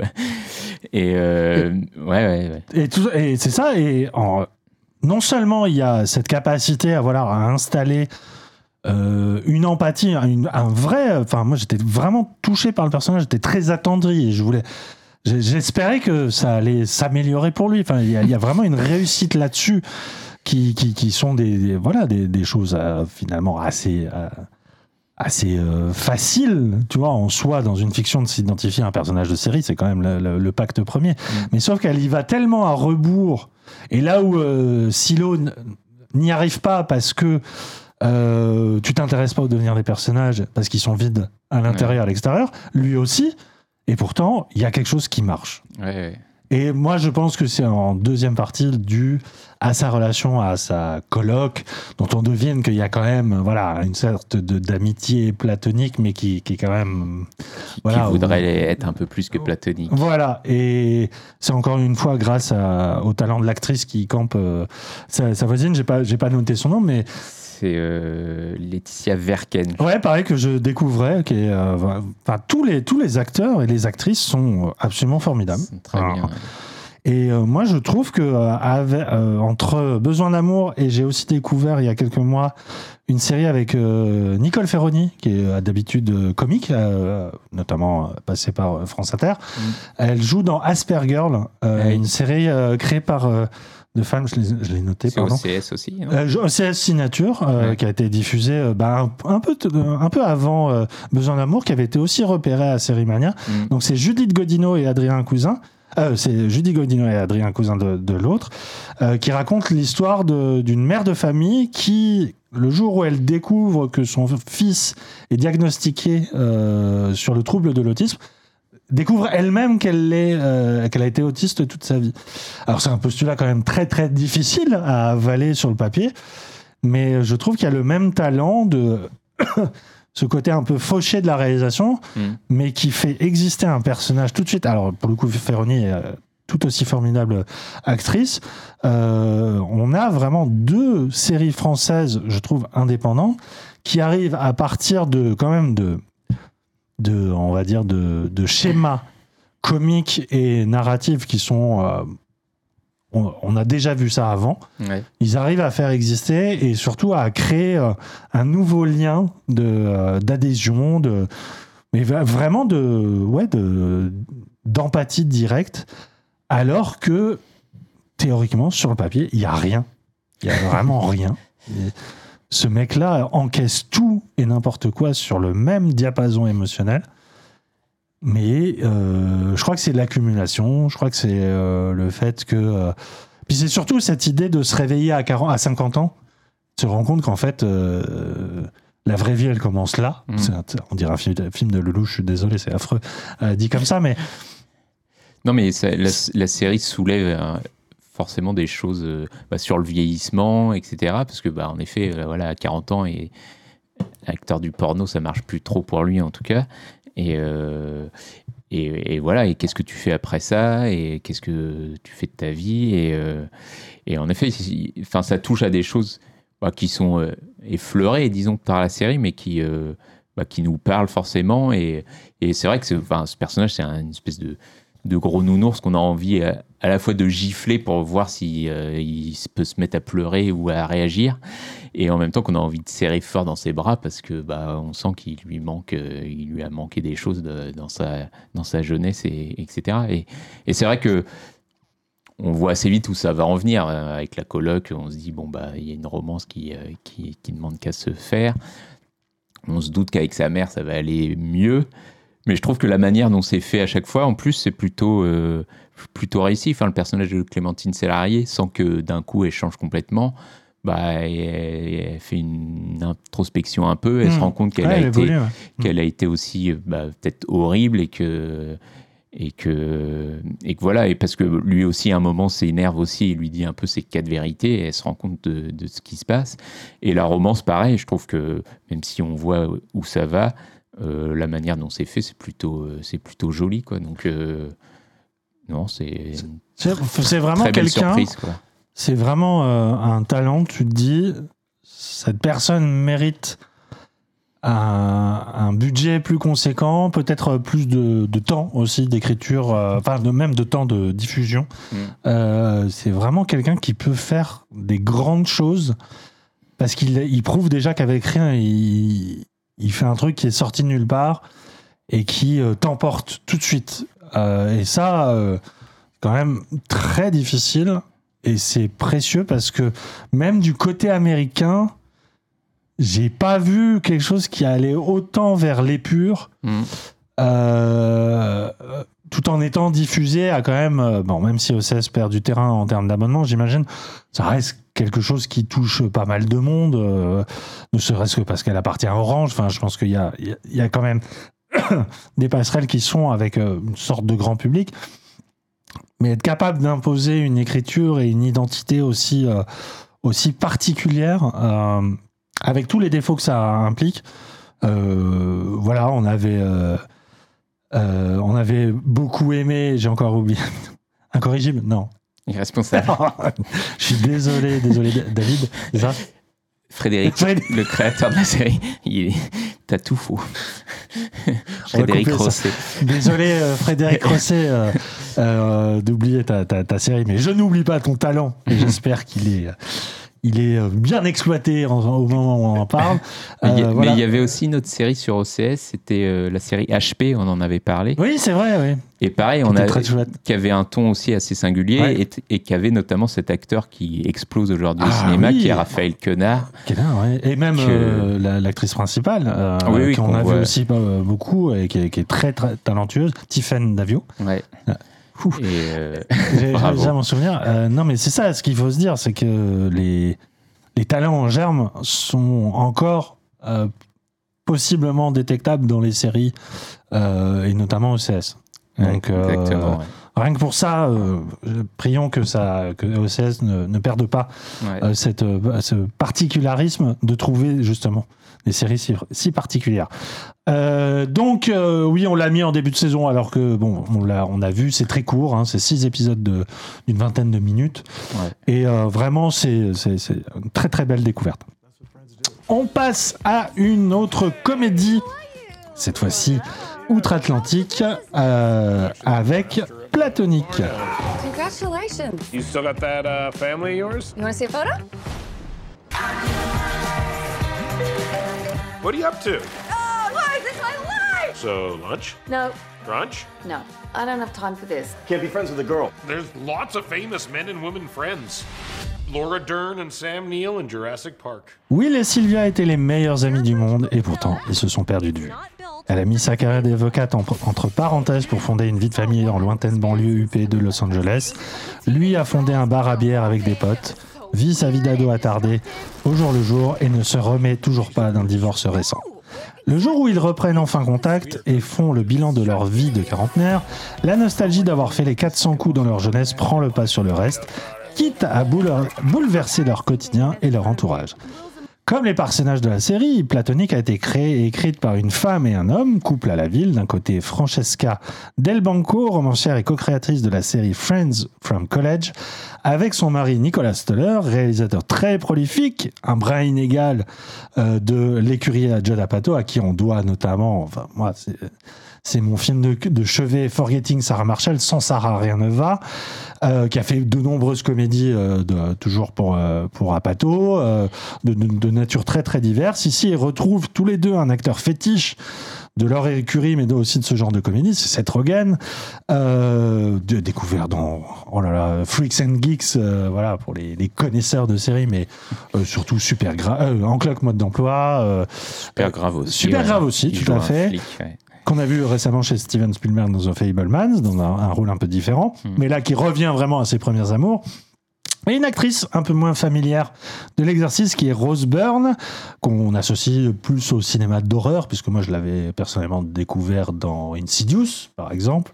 Après, Ouais. elle a fait Bridesmaid, je sais. euh, Ouais, elle et fait quelques comédies quand elle même. était, ouais, elle est pas mal sur la comédie malgré. Elle avait fait Nos voisins, je sais plus quoi, avec Mark Wahlberg aussi, euh, Ouais, qui, était, bon. qui était pas ouf, hein, mais c'était une comédie. Tout à fait. en tout cas, on retrouve ce même euh, cocktail qui a fait le sel des productions Apato et Stoller, le, le retour de l'adolescence, de l'immaturité comme une espèce de retour du refoulé sur euh, la vie d'adulte, l'humour trivial et un peu gros ordurier, hein, euh, mais qui nous, nous plaît euh, comme à des enfants, n'est-ce pas, mon cher Christophe? Et surtout, surtout, une alchimie d'acteurs qui semble euh, vraiment s'amuser à l'écran hein, Mm. et qui marche à 200%. J'ai envie de te demander, est-ce qu'on n'est pas là en présence d'une série qui est d'abord fait pour les initiés, pour les fans? Et j'ai envie de rajouter, est-ce que c'est forcément un problème? En tout cas, c'est sur Apple Télé, euh, TV. Euh, ça a commencé, on, en- on en a vu quatre épisodes. Ouais, Ça court jusqu'à la mi-juillet. Qu'en as-tu Euh, pensé, mon cher? Ben, ouais, tu veux dire que ça se réserverait surtout aux fans d'Apato, quoi. Ou en tout cas, euh, Alors j'ai pu vérifier que non, puisque ma compagne ne- n'y connaît rien à Pato, et surtout elle s'en fout, elle a Ouais. bien raison. Euh, elle est rentrée tout de suite dedans. oui, parce que Moi, je- de toute façon, ça. C'est une comédie qui marche euh, Voilà, voilà, ouais. sur, sur ce duo, sur plein d'autres choses. Après, moi, je trouve quand même qu'elle est passionnante parce qu'elle renvoie à toute cette. Bah, euh, si on l'analyse un petit la peu, en effet, on a l'impression que, bah, en effet, le- Apato, c'était il y a les 10, 10 ans, un peu plus de 10 ans maintenant euh, même. 40 ans toujours puceau, on va dire, l'explosion d'Apato. Ouais. euh, enfin, explosion. hein.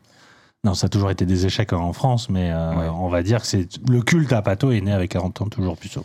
Mais c'est vrai que ça fait euh, quelques années maintenant que la comédie US, elle est un peu euh, tombée en, en désuétude, Mm. quoi. Et, euh, et c'est vrai qu'on a cette impression de bah, d'amis qui se retrouvent euh, bah, dix ans après Ouais. le, le- le succès de- des, des productions à Pato, on va dire. Et, euh, et c'est vrai qu'on on- on a du mal à ne pas lire la série de cette manière-là, quoi. Après, voilà, comme tu dis, c'est pas du tout euh, essentiel, je pense, et, euh, et je pense qu'on peut apprécier euh, complètement la série euh, au-delà de ça. Euh, et ça fonctionne bien. Enfin, en tout cas, moi, je j'aime bien. Oui, de ouais, suite, on ça a marche. vu 3-4 épisodes, ça marche très bien. Et, et j'aime beaucoup parce que les premières retrouvailles, en fait, c'est des amis qui ne se sont pas vus depuis euh, bah, des années, Hmm. qui ne sont pas donnés de nouvelles comme ça arrive à, à plein de monde. Je pense que tout le monde a connu ça, où la vie fait que bah, tu donnes pas de nouvelles, euh, que tu as des enfants ou tu as déménagé ou autre. Et bref, ils se retrouvent parce que euh, l'une voit que l'autre a divorcé et euh, elle propose de le rencontrer parce que bah, pour essayer de le, réconforter, en gros, quoi. Et la première rencontre est, est hyper froide et c'est assez, euh, c'est assez étonnant parce qu'on s'attend à ce que direct l'alchimie reprenne et en fait pas du tout. Euh, C'est hyper froid. Tu sens qu'ils n'ont pas envie d'être, euh, qu'ils sont venus plus par curiosité, mais qu'ils n'ont pas vraiment envie de, se revoir en fait. Et du coup, euh, j'aime beaucoup comme la série joue là-dessus et fait en sorte que bah, ce sera la deuxième retrouvaille où, les choses vont un peu plus dégénérer, disons. En tout cas, les personnages vont vraiment se retrouver. Et, euh, et non, ça, ça, ça, marche très bien. On, devine assez vite où ça va, où euh, en fait, euh, bah, les personnages qui retrouvent euh, bah, leur adolescence, entre guillemets, et du coup, bah, c'est leur couple qui vont en pâtir, ils vont être moins là à la maison. C'est le mari de l'un qui va plus s'occuper des enfants ou, ou de ou, d'aller acheter une maison je ne sais je ne sais quoi et et, euh, et mais bon voilà ça, marche très bien comme tu l'as dit l'alchimie entre les deux acteurs elle est elle est elle est, elle est presque évidente en fait. On se dit, mais bah, en fait, ces gens-là auraient dû jouer ensemble bien avant. Bah ouais, non, c'est vrai. Et, euh, et, euh, et on y croit tout de suite, en fait. C'est ça qui est, qui est bien. Enfin, on y croit tout de suite à cette amitié, notamment parce qu'au début, bah, il y a ce froid qu'on bah, qu'on connaît tous quand on n'a pas revu quelqu'un depuis mille ans. On a à la fois 15 000 questions à lui poser et en même temps aucune parce qu'on n'a rien partagé euh, récemment. Ouais, il y a cette idée qu'on a changé chacun de vie et que cette vie du passé, on l'a laissée derrière nous pour une raison. C'est qu'on n'en est pas forcément nostalgique. Et la série Bah, montre très bien ça. Ouais. C'est-à-dire qu'ils se sont reconstruits l'un sans l'autre. Et dans un premier temps, ils se disent Mais, mais comment on a pu être amis? C'est ça que je trouve passionnant. Bah oui, oui, c'est vrai. ouais. Mais euh, oui, oui. et euh, Mais c'est plus. compl- ah, moi, ce que j'aime beaucoup, pardon, si tu voulais continuer. Non, non, non, vas-y, j'enchaîne. Euh, j'aime beaucoup, en fait, la façon dont la série commence là-dessus, effectivement, de. Ça part très mal. Que, en fait, on- notre vie n'est qu'une succession de phases qui sont. on est à la fois en train de fantasmer notre ancien moi. Et en fait, quand une preuve de notre ancien moi nous revient à la gueule, on se dit Oh non, mais en fait, heureusement que j'ai mûri, heureusement que je suis plus un ado ou un trentenaire ou, ou, euh, et quoi qu'est-ce. Mais j'aime beaucoup la façon dont ça dévie un peu de ça à un moment pour finalement filmer euh, deux personnages euh, qui décident vraiment presque malgré eux de redevenir ce qu'ils étaient. C'est-à-dire un couple parce que c'est ça qui est intéressant, c'est pour ça que ça s'appelle platonique. C'est-à-dire que c'est un duo d'amis, de meilleurs amis, mais très clairement, il y a une part peut-être pas amoureuse, mais passionnelle entre les deux. Il y a une alchimie euh, qui euh, a rendu justement la séparation très violente, parce qu'apparemment, on découvre qu'ils se sont fâchés, euh, que Mm. c'est parti euh, voilà, d'une forme de jalousie de, de, de- de- de membres extérieurs à, à leur, à leur cercle. Et dans un premier temps, la série s'amuse beaucoup de Euh, oh ben j'ai des enfants, oh ben j'ai des problèmes, c'est pas grave, on se bourre la gueule et on passe une nuit aérée dans les rues et euh, c'est la liberté totale comme on a pu. Il y a ça et on comprend très vite qu'en fait ces personnages-là, leur amitié, elle est pas du tout saine. et on comprend vite qu'en fait euh, ils étaient presque toxiques pour leur entourage. Mm. Et tout d'un coup, alors tout d'un coup, euh, moi j'ai vécu ça au quatrième épisode, où il y a une séquence extrêmement malaisante, où euh, sans dévoiler trop, ils font euh, une expérience sous forme de opiacé. Et ça bascule dans une forme de cauchemar où les deux se rendent compte, mais, mais, mais qu'est-ce qu'on fait quoi? Mm. J'ai des enfants, j'ai un business, et, on est là à, essayer de, raviver une fausse jeunesse qu'on fantasme alors que on n'est juste pas fait pour ça. Et, c'est très intéressant dont c'est montré que c'est à travers leur relation à eux deux qui finalement, sous couvert d'être les, gens les plus proches de la Terre, c'est aussi de l'extérieur les personnages, les, gens les plus euh, haïssables du monde. Et ça, j'ai- j'aime beaucoup comme la série renverse un petit peu l'exercice de. Finalement, c'est ce qu'on appelle la comédie de remariage, la screwball Ouais. comedy. C'est-à-dire euh, les contraires qui tout d'un coup euh, se découvrent euh, amoureux. nanana. Là, c'est pas le cas. Il s'agit pas d'amour, mais il s'agit de, de montrer qu'en fait, c'était les, les, les, les, gens, c'était presque comme deux électrons co- collés ensemble. Mais s'ils étaient collés ensemble, c'est qu'il y avait un truc un peu malsain qui se passait. Et de vouloir ressusciter ça dix ans après, tu ne vois que les fêlures de ça. Et je me dis, là, là, je retrouve le Apato grande, grande forme, même si Apato n'a rien à voir dans cette série, Ouais. j'imagine. Mais il y a, y a cet esprit, il y a quand même cette branche de la comédie américaine qui, pour moi, est. Et alors, euh, elle est décatie, t'as raison. Hein, je veux dire, Apato, euh, son dernier film était une catastrophe. Euh, Celui qu'il a fait pour Netflix, celui Ouais. d'avant était très beau. Ouais. Euh, mais quand même, c'est quelqu'un qui galère, il le dit hein, souvent Mm. sur les réseaux sociaux. Il, a, il, est, il est plus populaire, s'il l'a déjà été. Je pense qu'aux États-Unis, à un moment, il a dû avoir quelques succès. Mais enfin, en tout cas, il y avait, il- au mi-temps des années 2000, euh, début des années 2010, il y avait une comédie à Pato qui sortait quasiment tous les mois. Pas forcément qui réalisait, mais il y avait vraiment un truc de Ouais. et qui s'étendait dans la série télé, euh, Seth Rogen, euh, euh, James Franco, tout, toute cette galerie d'acteurs, Jason euh, Peter Carell, c'est bien ça, hein, corrige-moi Ouais. dans les noms, les, les- les actrices de Bridesmaid, bref, tout, tout ça crée un écosystème qui aujourd'hui est un peu l'ombre de, de- de lui-même. Bah, et ouais, et qui a pas donné d'héritier en fait, quasiment. Ouais, quoi. alors que on c'était revenu à vraiment... un autre style de comédie. C'était, c'est ça, c'était vraiment nouveau parce que c'est, c'était à la fois des comédies basées sur des dialogues très vulgaires, des, blagues très potaches, et en même temps, il y avait une espèce d'amertume, de, de, de noirceur chez ces personnages d'ados euh, éternels, attardés, qui se rendaient compte qu'ils n'étaient pas faits pour la vie d'adulte et que, en fait, euh, c'était une manière de, de rendre hommage à, au, bah, au, euh, aux vies de paria qu'on pouvait avoir, que pouvaient avoir certains nerds ou geeks au collège, quoi. et qui- Mm. C'était une sorte de revanche pour eux.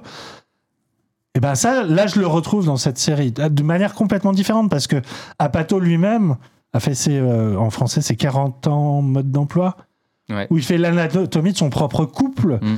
euh, puisque c'est sa propre femme qui jouait euh, la, la femme, je crois que c'est. euh, Kristen Wiig, euh, non, non, côté homme, c'est. Paul Rudd. Paul Rudd, qui était une, une radiographie de, de ce qu'est être un couple à 40 ans. Donc lui-même a évolué. Je pense que Stoller et sa propre femme, Francesca Del, Del Banco, ont changé dans leur approche euh, de la vie, mais aussi de la comédie. Et je vois Platonique vraiment comme une forme d'évolution, euh, de, de nouvelles formes, en fait, de cet esprit de la, nouvelle co- comédie américaine qui n'est plus si nouvelle, mais reste toujours aussi euh, unique et à part dans le, dans le champ américain. Bah, ouais, et qui, qui, bah, qui joue, comme tu dis, toujours sur cette ambiguïté de. Qui, est consciente que. Je pense qu'on on- on a tous cette, euh, impression-là de, de, rester toujours adolescent. Enfin, j'ai l'impression, moi, de.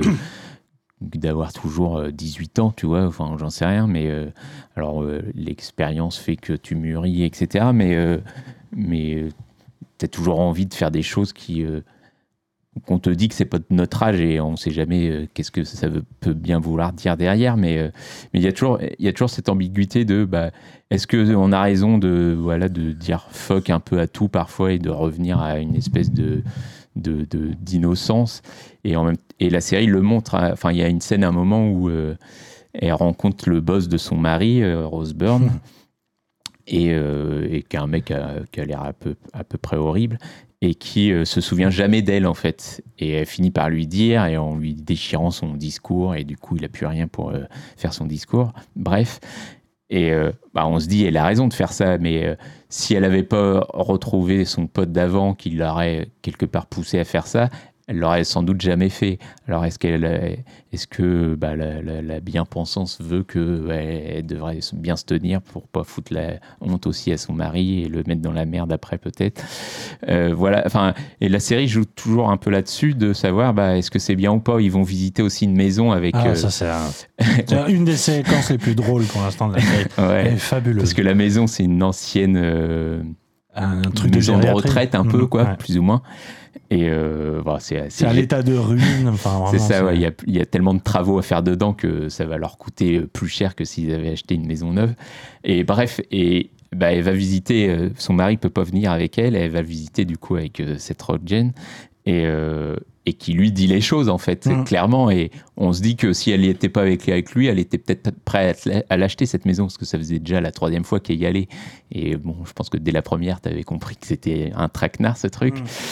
Et, euh, et voilà, donc il y a toutes ces scènes où tu te dis, bah, à la fois la série te dit, euh, bah, c'est une connerie de revenir à l'adolescence, ou en tout cas c'est irresponsable, etc. On revient à irresponsable. et, euh, et à la fois, euh, elle te dit que bah, voilà, ça permet aussi peut-être de, de dire non à des choses qui, euh, en tant qu'adulte, euh, t'oserais pas forcément dire non parce que bah, il faut, euh, il faut évoluer ou il faut avoir une maison, avoir des enfants, etc. Et, et, voilà, et la série est toujours un peu entre, entre les deux, avec en plus voilà, ce côté, bah, en effet, quand ils sont ensemble, le monde, le monde autour n'existe plus vraiment. Elle délaisse un peu son mari, lui, euh, il délaisse son business, ou en tout cas, euh, il veut pas forcément certaines choses, et euh, pareil, il est, obtus sur certains trucs. Et, euh, et voilà, en tout cas, voilà, ça, crée, je trouve, une ambiguïté qui est, assez passionnante et qui, bah, qui pose, ouais, voilà, cette question qu'on se pose tous, c'est, quoi être adulte C'est, à quel moment on n'est plus adolescent et, et, voilà, et c'est quoi se comporter comme un adulte dans la société Mm. aujourd'hui, quoi. Et ce que je trouve quand même sain, c'est que tous ces créateurs, réalisateurs, euh, autrices euh, qui gravitent dans cette- ce type de comédie, il y a arrive la plupart du temps, parce qu'il y a quand même des. A- Apatow a raté certaines comédies, Stoller aussi, hein, je trouve que c'est. Il n'a pas fait que des grands films. Euh, Il y a ce refus de la complaisance de la nostalgie, c'est-à-dire que c'est pas des gens qui disent d'une certaine manière c'était mieux avant, dans le sens où ah, on était mieux quand on était jeune. Euh, justement, Oui, j'aime bien, tu, tu parles d'ambiguïté, pour moi c'est vraiment le maître mot euh, de, de, de leur art et qui transparaît aussi dans, dans Platonique, c'est que c'est vraiment des gens qui savent peser le pour et le contre. Mm. Et qui arrivent à chaque fois à te dire que évidemment c'est le libérateur de ce euh, tout d'un coup s'échapper de ses responsabilités. euh, alors, euh, effectivement, on vit pas tous la même vie, mais je, je peux comprendre que euh, la, la- la- la- la vie de parent, euh, la vie de Jean-Marie peut être effrayante, euh, comme un step, euh, machin. Oui, et que tu as envie de retourner boire des coups tous les Voilà. soirs si tu as, si t'as envie, quoi. Et en même temps, c'est des gens qui montrent à quel point euh, les moments avec sa famille peuvent être merveilleux. Ouais, que, bah, bien sûr. euh, que- on- que, en fait, on peut conjuguer les deux, qu'on ne sacrifie pas quelque chose. C'est peut-être différent, c'est tout. Et, et- et surtout, euh, euh, le- l'éternelle jeunesse fantasmée qu'on a pu voir dans plein d'œuvres, elle est, elle est vraiment souvent remise en question hein, ici. il y a des choses où on se dit, mais en fait, c'est aussi être très con, être jeune, tu vois, c'est faire n'importe quoi. Ouais. Et ça rend les choses drôles parce que la série sait s'en amuser, et voilà. Mais je trouve que c'est une série qui, sous couvert quand même de d'une forme assez euh, assez banale, voire euh, presque légère, tu vois. Euh, j'ai perdu le, le mot, mais euh, de- de- le inconséquent. On Mm. pourrait croire que c'est inconséquent ces séries-là parce que c'est c'est un enchaînement de gags, de, Ouais. de dialogues un peu grossiers et tout. Et en fait, c'est des séries un peu comme euh, Besoin d'amour. C'est des séries qui cachent très très bien leur jeu parce que sous couvert de, de, de la blague, il y a une vraie réflexion en toile de fond. Enfin, c'est des séries qui pensent et qui aident à penser. Et ça, c'est précieux parce que euh, c'est un rempart à la série, à la- l'humour, à l'américaine ou à la française dominant qui sont d'une déprime totale, euh, que ce soit du, du côté de blockbuster Marvel ou de la comédie française euh, type euh, Qu'est-ce qu'on a fait au voilà, parfaitement, ou Astérix, ou ces trucs-là. Il y a voilà, cette poche de résistance de l'humour, qui est un humour qui se veut à la fois très respectueux de vouloir faire rire euh, ses spectateurs. C'est pas, ça les prend pas de haut, c'est pas d'un truc intello. Ça veut vraiment les faire rire généreusement, tout en essayant d'instiller quand même une espèce de, de voilà de- d'idée lancinante derrière de je ris mais putain je ris de choses quand même qui euh, moi dans la vraie vie m'angoissent au quotidien quoi Ouais. et, et ça ouais non c'est super enfin vraiment euh, c'est pas une c'est pas une immense surprise platonique quand on connaît un peu euh, ces Ouais, comédies là euh, mais ce qui est rassurant, c'est que ça marche très bien sur un public qui n'est pas conquis d'avance. Ouais. Et le public conquis d'avance va forcément retrouver, à mon sens, des choses qui les a passionnés voilà, euh, au temps doré de la comédie à Pato et, Mm. et Stoller. Voilà. Donc, très très hâte de, la, de, de voir la suite. hein. Ça court donc jusqu'au 12 juillet, 10 épisodes sur Apple TV. On a fini avec nos débuts de saison. On enchaîne avec les fins de série. Alors, on a changé de programme. On va commencer avec La Diplomate. Someone is luring a strike force into the Persian Gulf. The president is sending you to stop a war before it starts. Not butter a crumpet. Welcome to London, Ambassador Wilder. Tell me how. I'm the ambassador's wife. My husband was an ambassador for a long time. This will be an adjustment. You need to lean into the Cinderella thing. Not doing this the way you would. That's fine, just don't do it wrong. Not great. Suite à l'attaque d'un navire britannique dans le golfe Persique, une diplomate est nommée ambassadrice des États-Unis au Royaume-Uni sur ordre du président. Elle l'ignore, mais ce poste de haut niveau auquel elle n'est pas habituée est une sorte d'examen de passage pour être nommée vice-présidente des États-Unis. Plongée au milieu d'une crise internationale, Kate Weiler va devoir forger des alliances, imaginer diverses stratégies tout en composant avec son couple, lui aussi en crise, son mari étant lui aussi un ancien ambassadeur. Sortie sans trop de bruit sur Netflix alors qu'elle tient là une de ses plus belles nouveautés depuis longtemps, La Diplomate est créée par la multiprimée et nommée Deborah Kahn qui a commencé sa carrière en tant que scénariste et productrice sur The West Wing avant de travailler sur Grey's Anatomy et plus récemment sur les deux dernières saisons d'Homeland. Et c'est sans doute pas un hasard si, euh, si j'avais dû comparer la série, j'aurais sans doute dit que c'était un mélange entre The West Wing et Homeland, donc c'est parfait. Euh, Qu'est-ce que tu en as pensé, euh, mon très cher Yann? Euh, alors, c'est une série que j'ai déjà vue il y a, il y a quelques temps, donc j'ai plus le détail de, de son intrigue et tout ça, mais j'en garde, tout comme toi, un, un souvenir. un souvenir assez, assez heureux, assez fasciné, et surtout un soulagement. C'est-à-dire que j'en suis là depuis quelques mois, voire quelques années, à me demander, à me poser l'intérêt d'être abonné à Netflix. Depuis euh, vraiment, ça commence à devenir euh, de plus en plus manifeste, d'autant plus que les manœuvres, euh, par exemple l'interdiction de partager gratuitement son compte, voilà, me fait dire que je n'ai plus grand valeur partagée avec euh, cette plateforme. Elle nous a donné beaucoup de choses et elle nous en a repris beaucoup plus. Euh, Eh ben, j'ai quand même resté né- abonné à Netflix grâce à la diplomate Pour voir la saison 2, quoi. pour voir la saison 2 et pour, pour- surtout parce que je me dis qu'il faut pas lâcher parce que euh, elle est encore capable de surprendre. Alors même si je ne connaissais pas le CV de cette euh, dame euh, Deborah Kahn, mais bon, euh, très clairement, euh, c'est pas c'est pas un- une jeune pousse ou une découverte Non. mais euh, ça fait quand même plaisir que quelqu'un euh, qui est peut-être moins connu que ses auteurs originaux, c'est-à-dire que West Wing, c'est avant tout Aaron Sorkin, Oui. qu'on a fait, qu'on a mis en lumière.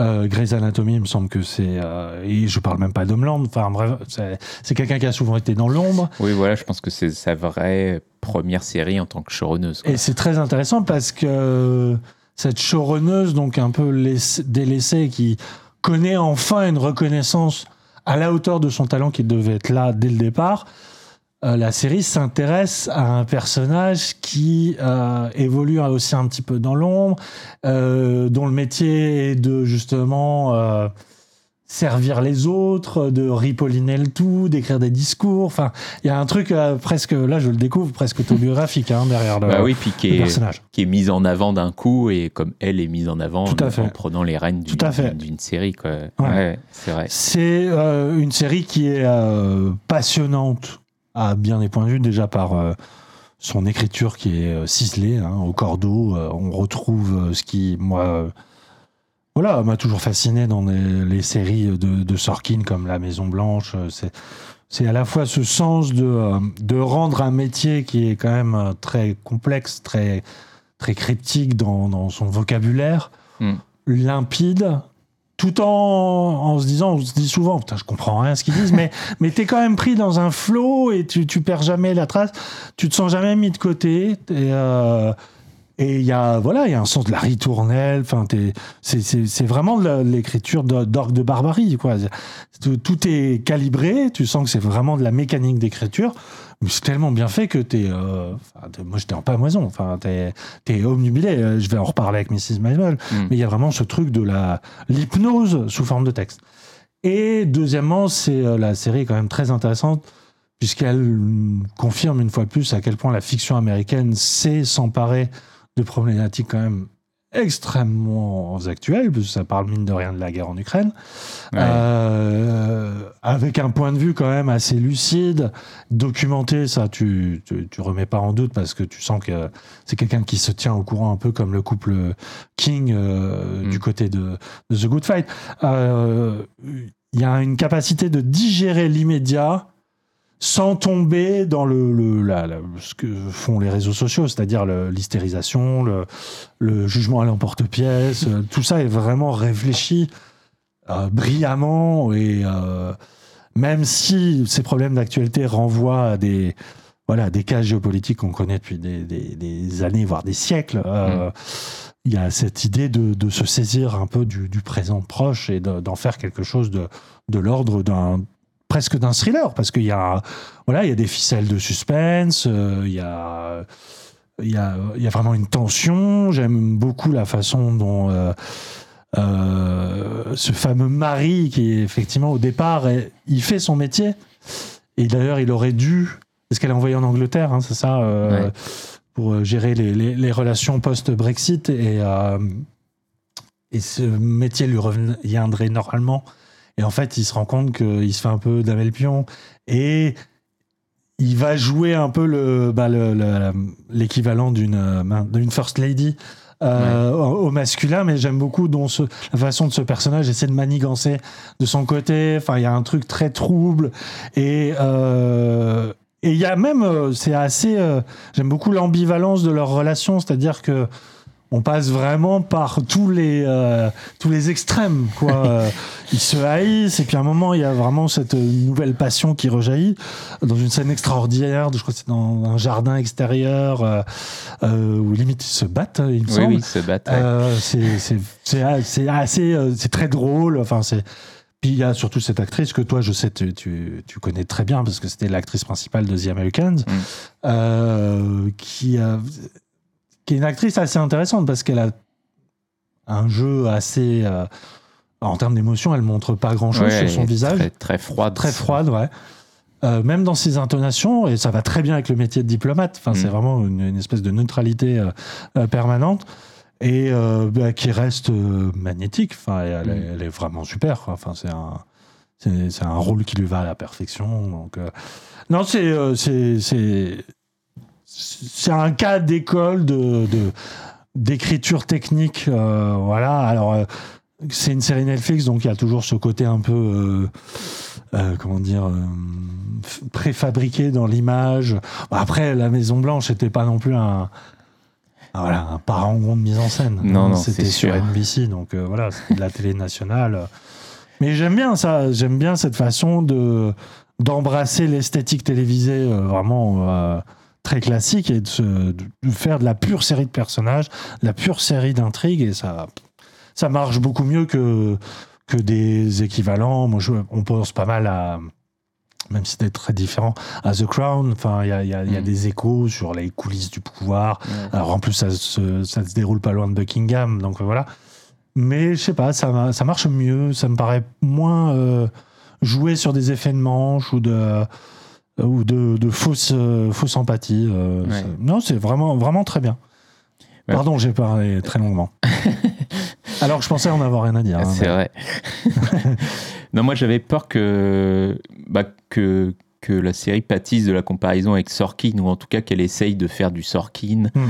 Et, euh, et finalement, pas du tout. Enfin, en tout cas, on retrouve pas forcément euh, ce- cette patte de Sorkin avec ses dialogues qui sont vraiment euh, des, des joutes verbales et où il y a vraiment un, un flow euh, un- incroyable. Quoi. Euh, là, on, on est. voilà, ça reste une série où on discute dans des couloirs, quoi, et on va d'une pièce à une autre. Mais, Hmm. mais je trouve que bah, dès la fin de la- du premier épisode, notamment qui se termine sur un espèce de cliffhanger avec un, un kidnapping, où, bah, où je m'attendais pas à ça, et, euh, et, à, et à la fois j'avais peur que d'un coup ça devienne un thriller euh, bah, qui soit peu crédible, et je trouve que ça, tout- tous ces moments où euh, même la fin de la série se termine vraiment sur un, un gros Ah oui, ah ouais, pour le coup, euh, il est Mais- violent, Cliffhanger. hein. c'est ça.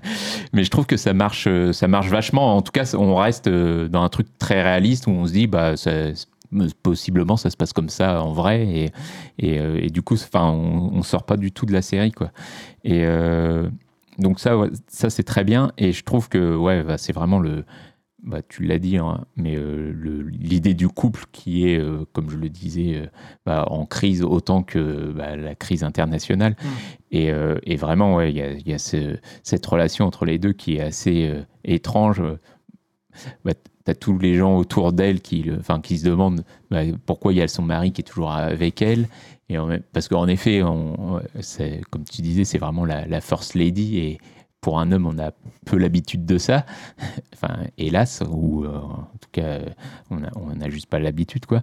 Et. euh, et du coup, bah, ce personnage, on ne sait jamais trop euh, à quel, enfin, qu'est-ce qu'il cherche lui, qu'est-ce qu'il vient faire, est-ce qu'il est là pour l'aider vraiment Mm. et être bah, un support? Est-ce que derrière, c'est un peu celui qui, met, qui, euh, qui euh, dirige les marionnettes, enfin, qui tire les ficelles, voilà, merci. Euh, donc voilà, il y a tout, il y a tout ce, ce truc-là qui est derrière, qui est assez intéressant. Et, mais ce que j'aime, c'est que bah, ces personnages se parlent constamment. En tout cas, ils- à chaque fin d'épisode ou presque, euh, ils font une sorte de bilan de bah, où est-ce qu'on en est dans notre couple, où est-ce qu'on en est dans, dans notre couple en politique.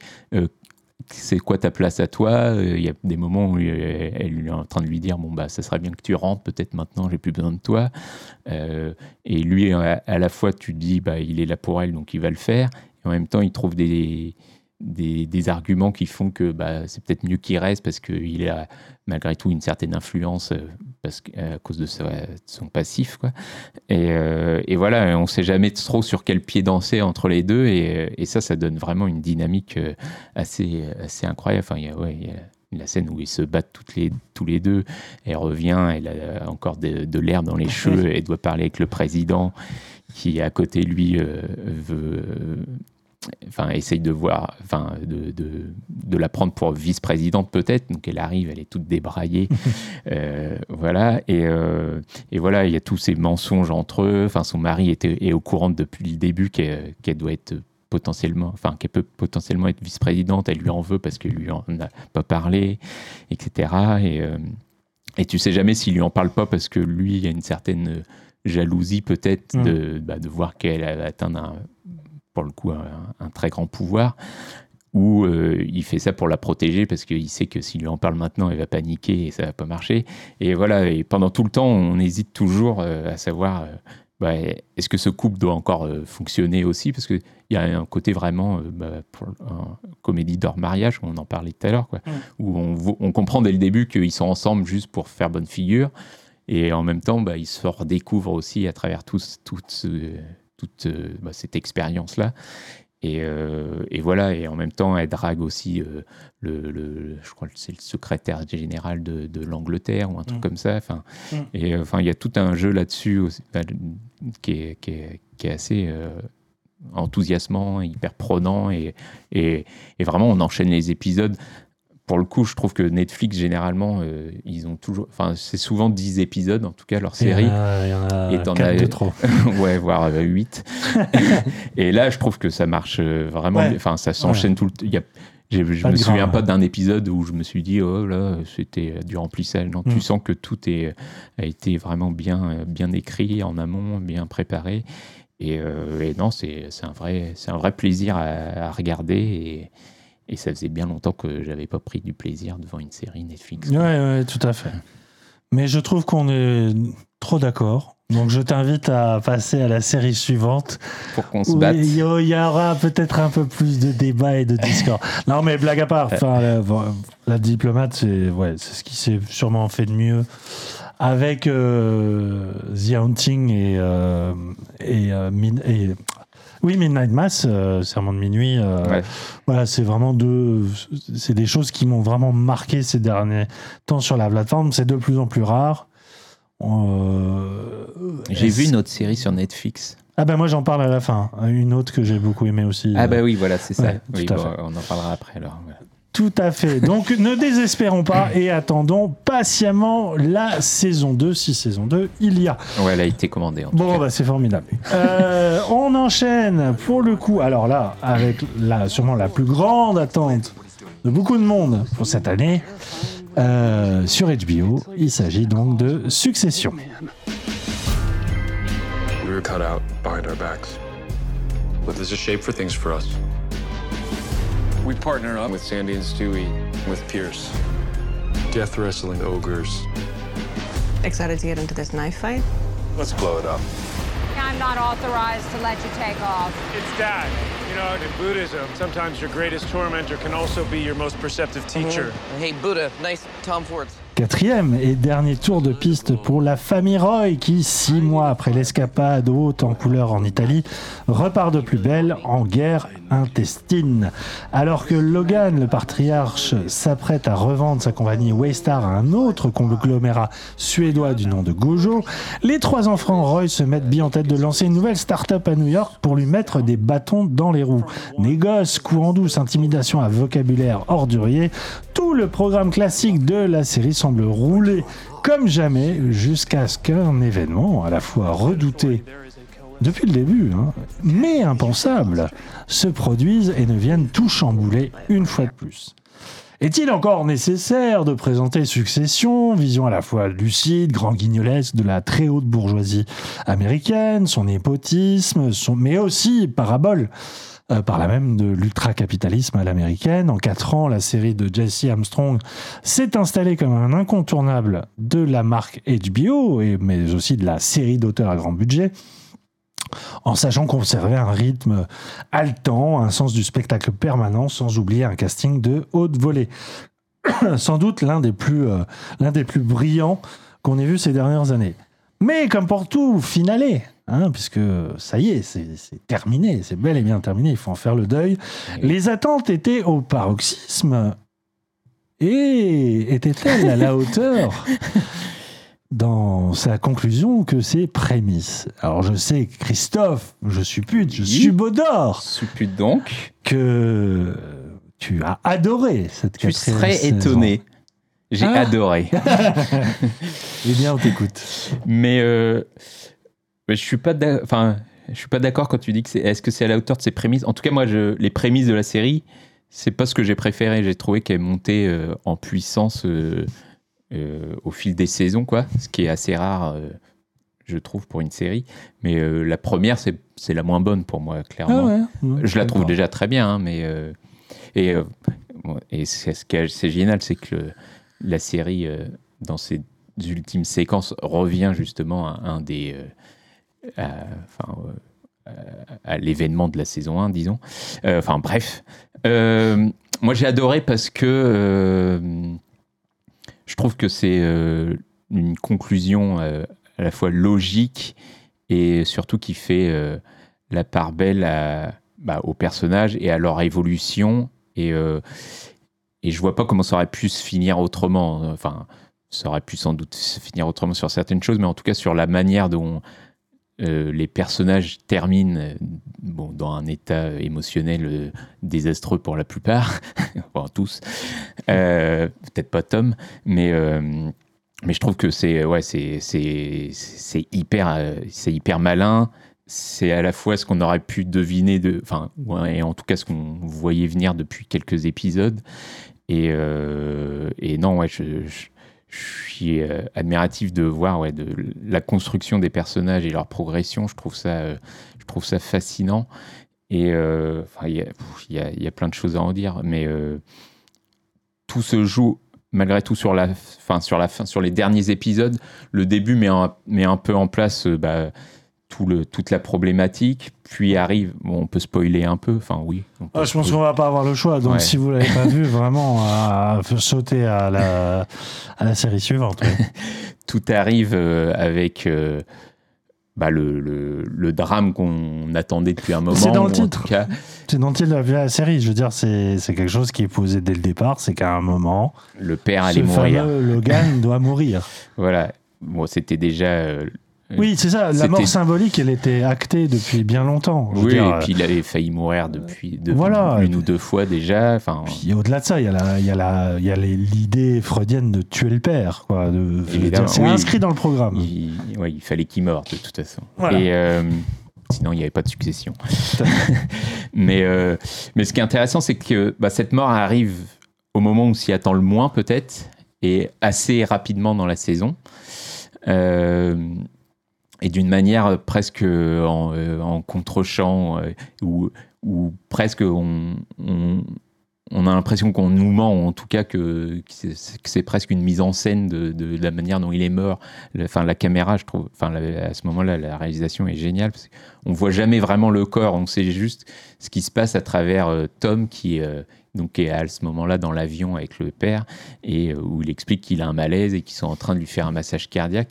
Et pendant très longtemps, on voit pas du tout ce qui se passe, sinon euh, ce, qui est, ce que lui nous raconte, avant de voir en à un moment vraiment le corps, etc. Mais il y a tout un moment où on se dit, euh, est-ce que le père euh, fait pas ça exprès pour euh, Mm. tester ses enfants et voir comment ils réagissent enfin, parce qu'on sait à quel point il peut être odieux et, Et manipulateur. Et manipulateur. Euh, mais voilà, et, et du coup, euh, ensuite, enfin, la, la série se déroule, je pense que la dernière saison, elle se déroule en, sur une semaine ou 15 jours à peu près, quoi. Parce que bah, le, le- père meurt et puis ensuite il se passe bah, peut-être euh, une semaine avant qu'il soit enterré. On a l'enterrement qui est donc c'est l'avant-dernier épisode, donc qui est, euh, qui est un épisode euh, magistral et qui je trouve euh, résume avec bah, il y a quatre euh, oraisons funèbres qui sont euh, qui sont dites, euh, un par son frère. Deux par leurs enfants et euh, je sais plus, on a une quatrième à un moment. Bah, c'est- non, c'est euh, c'est euh, l'oncle, donc le frère de Logan, et Ouais. les trois enfants à la suite. Oui, les trois enfants à la suite, voilà, pardon. Et, euh, et voilà, et chacun donne un discours qui a, bah, qui a un résumé de ce qu'est la série, en tout cas, ou qui a un résumé de ce qu'est ce personnage et, et comment ce personnage a, euh, euh, a contaminé. bah, D'éteint-.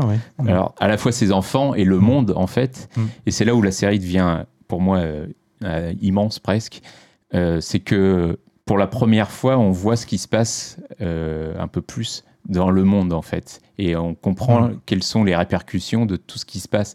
Parce que pendant, euh, ouais, pendant trois saisons, on se dit euh, ces gens vivent enfin, complètement déconnectés du monde, ce qui est vrai. Mais euh, voilà, on ne comprend pas quelles sont les répercussions euh, qu'ils ont. Et là, ils manipulent, enfin ils manipulent, ou en tout cas ils ont un vrai euh, impact sur l'élection du, nouveau président des États-Unis, où ils décident bah, d'un moment de dire c'est lui qui est président, euh, alors qu'il y a des, euh, des, euh, des euh, supputations sur des votes qui auraient été euh, pas comptés, etc. Mais ils décident de dire euh, non, ça change rien, c'est lui qu'on veut parce que ça les arrange, parce qu'ils essaient de, de niquer le deal de, du, du Suédois euh, Mm. qui veut racheter euh, Two Way Star. Quoi. Euh, et, et là, pour la première fois, bah, donc, voilà, on, on voit ce monde extérieur.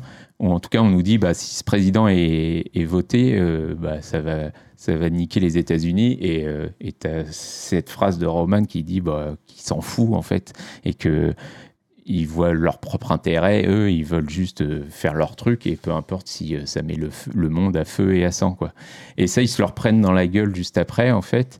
Et. euh, et, enfin, et chacun réagit différemment à ce truc-là. Et celui qui est le plus véhément là-dessus, au final, c'est celui qui se leur prend le plus dans la tronche. Donc c'est Roman et qui comprend que, bah, que ce qu'il fait, ça a des vraies répercussions. Et surtout, il se rend compte que, que, enfin, que lui, il sert. euh, il sert à rien en fait et, euh, et que c'est euh, c'est c'est une autre marionnette et que et enfin je pars dans tous les sens mais ouais, ouais, non je reviens à l'enterrement mais en fait on se rend compte que voilà que le père il a complètement détruit tous ses enfants et que eux ils sont la manière dont ils réagissent ils réagissent d'une manière qui sont ils ont aucun libre arbitre en fait ils réagissent de cette façon parce que parce que le père les a éduqués comme ça et qu'on leur a dit que c'était comme ça qu'il fallait réagir. Et eux ils ont un rapport avec le père qui est euh, qui est euh, plus que conflictuel mais qui est à la fois dans la dans le rejet et en même temps dans le dans le L'éternel besoin de reconnaissance, d'affection. de reconnaissance, voilà. etc. Il se retrouve orphelin de tout ça, effectivement. Il se retrouve orphelin de tout ça. Et, euh, et voilà. Et donc, il y a tout ça qui se mêle. Et il y a toute cette jalousie entre eux aussi qui se mélange entre eux, bah, qui euh, bah, aura finalement cette, cette succession. Et, euh, et jusqu'au bout, on se dit, bah, ils vont peut-être finir par trouver un terrain d'entente, ces trois-là. Et, euh, et à la fin, ils ne trouvent pas de terrain d'entente. Et on ne sait pas qui gagne à la fin, mais pas grand monde, quoi. Non, c'est sûr. C'est euh, le cynisme hein, qui, qui, qui- qui gagne, j'ai l'impression. Bah, euh, euh, c'est ce qui te gêne, du coup, non? Non, non, non. le- C'est vrai que ça va être complexe. Je trouve que. Alors, déjà, il faut s'entendre sur conclusion. C'est-à-dire que. La conclusion touche-t-elle à la saison entière ou à ce fameux dernier épisode qui, euh, on va dire, euh, ouais, euh, conclut énormément de choses laissées en suspens, même des choses laissées en suspens dans les précédentes saisons, quitte à un peu accélérer le rythme, quitte à un petit peu euh, raccourcir certaines choses, et voilà, selon les besoins du médium. Enfin, déjà, c'est un épisode qui dépasse largement le cadre, ce qui fait une heure et demie, Mm. qui... euh, comment dire? Je, je vais pas mentir, moi je, moi je suis, je suis très déçu par, euh, par cette euh, quatrième saison. Vraiment la saison en elle-même, pas forcément le dernier épisode. Je trouve que le, le dernier épisode euh, euh, int- euh, illustre bien ce qu'est la série. C'est- une efficacité hors pair pour euh, installer euh, une espèce de suspense permanent euh, à qui va être le plus dégueulasse de tous, euh, que la moindre parole laissée en l'air, le moindre signe de faiblesse va être réutilisé comme une arme et qui va complètement renverser la donne. Parce qu'effectivement, euh, là où la série opère un renversement très intéressant, c'est euh, tu as la fratrie d'un côté, tu as le père évidemment, et puis tu as Tom. T'as Tom qui est ce grand personnage un peu ridicule du début, enfin de- des débuts, hein, qui était montré comme vraiment le susboule par excellence, vraiment le, enfin l'être abject par excellence parce que il- en fait il euh, c'est le plus adaptable à toutes les situations. Oui, c'est euh, l'opportuniste. Voilà, quitte à se compromettre, euh, à compromettre son couple, d'ailleurs leur couple a-t-il déjà été un couple à la base ou quelque chose qui était purement d'intérêt c'est, voilà c'est et qui trouve une nouvelle forme je trouve c'est pour moi la, la- la piste la plus intéressante de cette quatrième saison c'est son devenir à lui euh, qui euh, connaît, connaît une, une conclusion quand même assez cinglante, assez acide. Donc là, la série continue à faire ce qu'elle a toujours bien fait, je dis pas le contraire. Ça reste, ça, ça reste une, euh, une vraie efficacité. Enfin, il n'y a, rien à dire là-dessus, c'est toujours aussi bien joué. Et puis, tout- moi, euh, je fais juste une parenthèse vite fait, mais ce que je trouve génial aussi dans cette série, je pense qu'on en avait déjà parlé, mais c'est que chaque épisode euh, se suffit à lui-même presque. Ou Eh en ben, c'est là où on arrive à mon désaccord. Ah, Enfin, je suis d'accord. Ça, c'est pour le coup, c'est c'est pas que cette quatrième saison. Euh, Il y a une disparité euh, dans chaque saison de succession où on bascule euh, sous, alors qu'on croit qu'il va avoir sur une forme de cliffhanger dans l'épisode précédent un dénouement sur le suivant. En fait, non, Mm. la série prend. Ouais. des fois, il y a des ellipses, des fois, on change complètement d'ambiance, de lieu. Moi, je, je enfin, moi, ma pré- saison préférée restera toujours la troisième, et notamment ce mariage en Italie où tout d'un coup, on, Mm.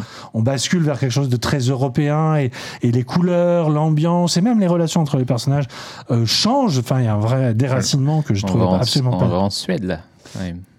Euh, ah, bon? Bah, dans les montagnes. Ah ouais, bah, tu vois, bah, pour moi c'est le problème, c'est que je m'en suis pas aperçu. Et pour moi, c'est le très gros souci de cette quatrième saison, c'est que il y a des euh, morceaux de bravoure, euh, effectivement, la mort du père, le, le soir de l'élection, qui pour moi elle reste le meilleur épisode de cette quatrième saison, qui est incroyable, qui est incroyable parce que, comme tu dis, euh, tout d'un coup, la série euh, admet enfin d'être une série du pur présent parce que sous- voilà ce- filmer une élection par le biais d'un média euh, déjà assez réactionnaire euh, de base, euh, mais surtout qui est complètement acquis à l'idée de ne pas s'embarrasser de cas de conscience en cas de fake news et qui Mm. effectivement provoque la victoire d'un candidat en annonçant faussement sa victoire en avance et du coup qui change la donne dans l'esprit des votants. Enfin, c'est comme ça que je l'ai compris moi. Ouais, ouais, c'est ça. ouais. Il y a très très clairement un- une, pont, une passerelle euh, évidente à ce qu'a été le Trumpisme. Oui. Et d'ailleurs, la série est née au tout début du mandat de Trump. Enfin, c'est vraiment quelque chose qui est son miroir le plus, euh, le plus évident. Et de, Oui, de- ça des- explique que si ce président se présente, tu comprends que ça fera euh, la montée du fascisme aussi. Exactement, bah oui, oui, parce que ce fameux Mencken, donc le euh, candidat républicain, euh, qui est joué par un acteur génial qui vient de, de Weeds, euh, porte en lui vraiment des, euh, des soubresauts euh, fascisants euh, qui, euh, d'ailleurs, va provoquer un chaos dans les rues. et effectivement, là, tout d'un coup, il y a une espèce d'appel d'air, de trouée, comme ça, de la société qui rentre dans la vie des, euh, des Roy, qui est là, pour le coup, assez magistral, notamment quand euh, Roman sort dans la rue, se fait agresser alors que alors qu'il est complètement perdu. Enfin, il y a, il y a un truc presque qui mélange le réalisme le plus terrien et l'onirisme total. Euh, le problème, c'est que pour moi, ça tient à cet épisode-là et je trouve l'essentiel de la saison complètement raté parce que ça part dans tous les sens. Euh, c'est ça annonce des espèces de facilités d'écriture de euh, ah bon bah euh, Roman va être Roman il va dire que des insanités. Kendall va être un robot sans, à la recherche permanente de, l'amour paternel puis fraternel puis envers sa sœur Shiv qui pour moi avait vraiment quelque chose de passionnant dans la relation dans son couple pareil, on tombe sur des, des, espèces de boucles comme ça. Enfin bref, moi, je, désolé, hein, je me suis profondément ennuyé euh, pendant cette saison-là.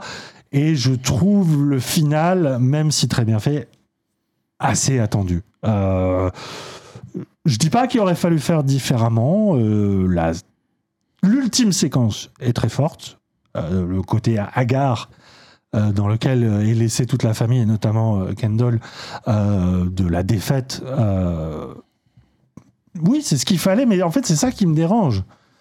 Parce que moi, une grande série, c'est pas une série qui me dit oui, bah c'est ce, que, ce à quoi tu t'attendais en fait. Dire, les grandes séries, c'est la fin des Sopranos, c'est la fin de Six Feet Under, c'est la fin de The Wire, c'est un truc où tu. Mais t'es pas content que ça se finisse. T'es pas content qu'on coupe le cordon. Là, vraiment, il y a, y a cette espèce de. Je vois euh, Jesse Armstrong, le créateur de la série, danser un montgolfière, qui coupe les liens de ses derniers sacs de l'Est en disant à ses personnages Allez, salut.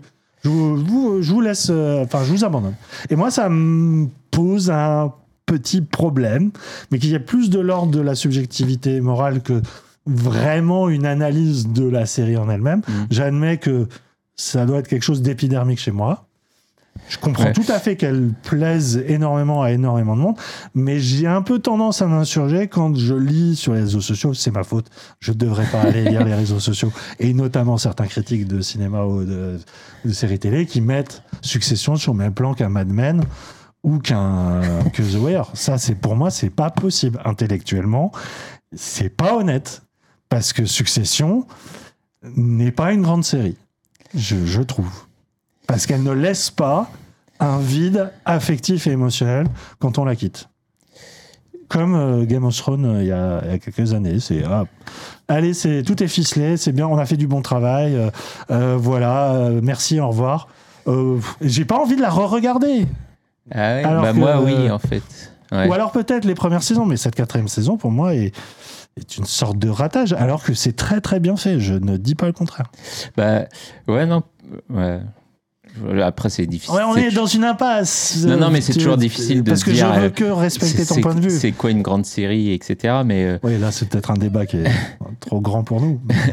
mais ce que. Enfin, moi, ce que je retiens, c'est. euh, bah, qu'il y a- qu'il y a, euh, tu parlais de Mad Men ou, euh, ou, ou même Game of Thrones, même si euh, je trouve la fin de Game of Thrones ratée. et- Enfin, et- oui, là, pour le coup, vraiment raté. et pas mal de choses ratées dans Game of Thrones, mais, euh, mais c'est des séries qui parlent de, bah, de, de l'Amérique et Succession notamment de, du capitalisme et, Ouais, ouais, bien et sûr. comment euh, euh, et comment le capitalisme est une sorte d'impasse aussi, ou en tout cas euh, comment euh, ça détruit euh, des vies, y compris euh, ceux qui euh, sont censés en tirer les, les, les, euh, les- le, le- le- le- le plus de ressources, disons. Et euh, mais enfin, je suis pas d'accord. Enfin, je sais pas si. Enfin, je pense qu'il les aime ces personnages. En tout cas, je trouve qu'il il a jamais été trop euh, dans ce côté. euh, Regardez-moi, ces euh, ces ces milliardaires euh, qui euh, qui chouinent quoi. Et, et Alors que moi, je l'ai ressenti plus d'une fois, ça. Ouais, ouais, moi, Bah, bah, ouais. ouais. moi je trouve pas. Enfin, bah, déjà, je trouve qu'il arrive à les sauver, à les sauver assez, euh, assez- assez- enfin, avec deux trois scènes, je crois. Enfin, je trouve que ce qui arrive à Roman, c'est assez fort, où, où à un moment, il se rend compte que que bah, s'il a pas cette succession. euh, tout va bien se passer pour lui et, et pour tout le monde. Enfin, on sait que. En fait, oui, c'est pas des gens qui sont. Objectivement, ils sont pas à plaindre. bah, ils vont toucher leur action Oui, et ils seront milliardaires. Quoi. Ils vont rester riches et malheureux toute leur vie. Mais Et en fait, ils veulent ce truc et ils se détruisent à cause d'un truc qui est une- juste une question de d'ego, quoi. C'est Mm. juste avoir plus de pouvoir que que- qu'autre chose, alors qu'ils savent ils savent ils savent pas le gérer ce pouvoir. Enfin, en tout cas, ils sont nés- ils sont nés ri- Enfin, il- on t'explique que Logan, c'est quelqu'un qui est parti, justement, le, le- son frère l'explique pendant le mariage, qu'il avait fait la guerre, etc., qu'il a eu une mère qui ne l'a pas aimé, etc., et qui s'est construit tout seul. Et enfin, c'était quelqu'un de, de peut-être pas pauvre, mais en tout cas euh, d'un milieu. Enfin, c'est le fantasme du self-made man qui, voilà, qui est parti de rien, Bah voilà, qui a été exactement, rejeté ouais. comme un paria et qui finalement domine le monde à, à la fin de sa vie. Voilà, et sans, et sans que la série dise que le- ce- ce- cette philosophie soit bonne ou, ou pas, mais euh, en tout cas, elle, elle le confronte avec ses enfants où eux, bah, ils n'ont pas du tout connu ça, ils sont nés riches et euh, ils resteront riches et euh, ils ont. leur combat est complètement euh, nul en fait, enfin, ou en tout cas, euh, ça, ça, ça change rien à leur vie et, et si ce personnage est dévasté à la fin, bon bah. euh, tant, tant pis pour lui, tu vois, mais j'ai pas l'impression que, que le personnage s'en amuse ou, euh, ou Le même créateur, ouais. le créateur, pardon, ouais, s'en amuse ou, ou, ou regarde son, son, son personnage de haut et enfin le- tout ce qui arrive à Shiv, je trouve ça affreux. Enfin, le- moi, ce que je retiens surtout dans les derniers plans, c'est cette main euh, tendue par euh, Tom et Shiv qui met sa main dans sa main, mais euh, elles se, elles se tiennent à peine leurs mains, quoi. Et, et tu sens que elle, elle a fait tout ça pour être juste la femme de celui qui aura le plus de pouvoir parce qu'elle pouvait pas l'avoir. Et euh, et t'en viens presque à te demander si elle a pas gardé cet enfant juste pour pouvoir avoir euh, ce levier, etc. Ouais. Et, euh, Mais Enfin, c'est, je trouve ça d'une tristesse absolue en fait. Bah oui, mais Même si, en effet, ils vont rester milliardaires à la fin et bon, bah, il y a sans doute plus dur dans le- que, ce- que ce qu'ils vivent. Mais je trouve que c'est une critique assez euh, saisissante de, ouais, du capitalisme. Euh, moi, je trouve que justement, c'est plus de la critique. C'est-à-dire que, en fait, j'ai du mal à adhérer à cette tristesse parce que pour moi, c'était pas le pacte de départ. Pour moi, Succession n'a jamais été une série triste, n'a jamais été une série euh, mélancolique. C'est une série qui a toujours été très féroce, qui a toujours été Ouais, très acide, toujours très moqueuse, euh, caricaturale, mais dans le bon sens du terme. C'est-à-dire qu'il grossit le trait, mais vraiment pour pas dénoncer, parce que c'était pas un tract non plus, mais il y avait ce côté de on assume faire le portrait de gens qui sont détestables. Et c'est pas grave si on ne montre pas les, les failles qui vont en fait qui vont amener à ce côté un peu dégoulinant de oh mais en fait tous les salauds ont un cœur ce qui, qui moi m'in- m'in- m'insupporte dans d'autres séries et j'aimais Mais je bien trouve le parti fait pas pris. ça non plus. Hein? Là. Je trouve ah, qu'elle si, fait- bah si, justement, pour moi, c'est euh, trois saisons. Ça a fait une sorte de spectacle un peu. euh, presque jouissif, quoi. C'était un exutoire, euh, Succession. C'était s'amuser des, euh, des- de la méchanceté des puissants, de le- leur caractère petit, leur caractère euh, veule. euh, tout ça pour, au-delà de l'argent, c'était juste l'idée qu'on peut exister uniquement à, le fa- à travers le fait d'être craint et respecté. Et ça marchait très bien parce qu'il y avait une mise en scène euh, très euh, presque documentaire qui Mm. allait saisir vraiment un jeu d'acteur très à vif avec euh, sans artifice. Enfin, il y avait vraiment ce côté presque presque de faux documentaire. Chose qui pour moi disparaît complètement dans cette saison-là où tout d'un coup on va on va nous faire quand même des séquences de euh, oh bah tiens tout d'un coup ils sont tristes euh, tout d'un coup ah en fait ils ont un cœur oh là là moi, vraiment la mort du père qui est très bien filmé c'est vrai.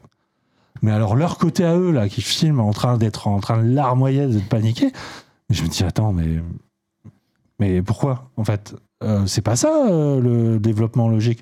Euh, c'est pas non plus je, je suis désolé si, il y a malgré- un truc de tout d'un coup. Et oh les gars en fait ce que j'ai fait jusque là c'était pour vous attendrir parce que ces, ces gens là ils méritent le respect ils, méritent la compassion. Non, Mais- non, je pense que c'est- dalle, va te faire enculer en fait. Pardon mais Je pense je, que je me sens pas un ça. peu trahi.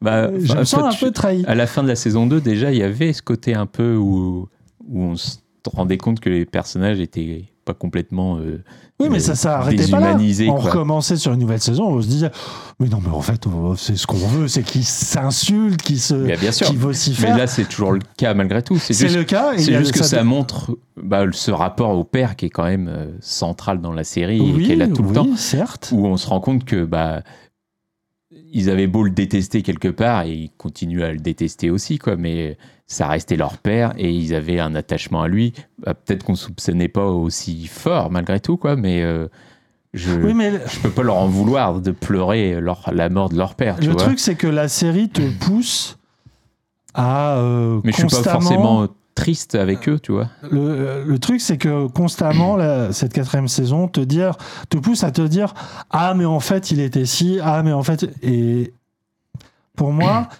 c'est ce genre de d'écueil, c'est le même que How I Met Your Mother. Alors, toute proportion gardée, c'est c'est les séries dont le titre est une prophétie autoréalisatrice. C'est-à-dire que elles promettent à un moment que euh, la fin, ça sera ce qu'indique le titre. C'est-à-dire que quand je vais rencontrer votre mère, ce sera la fin.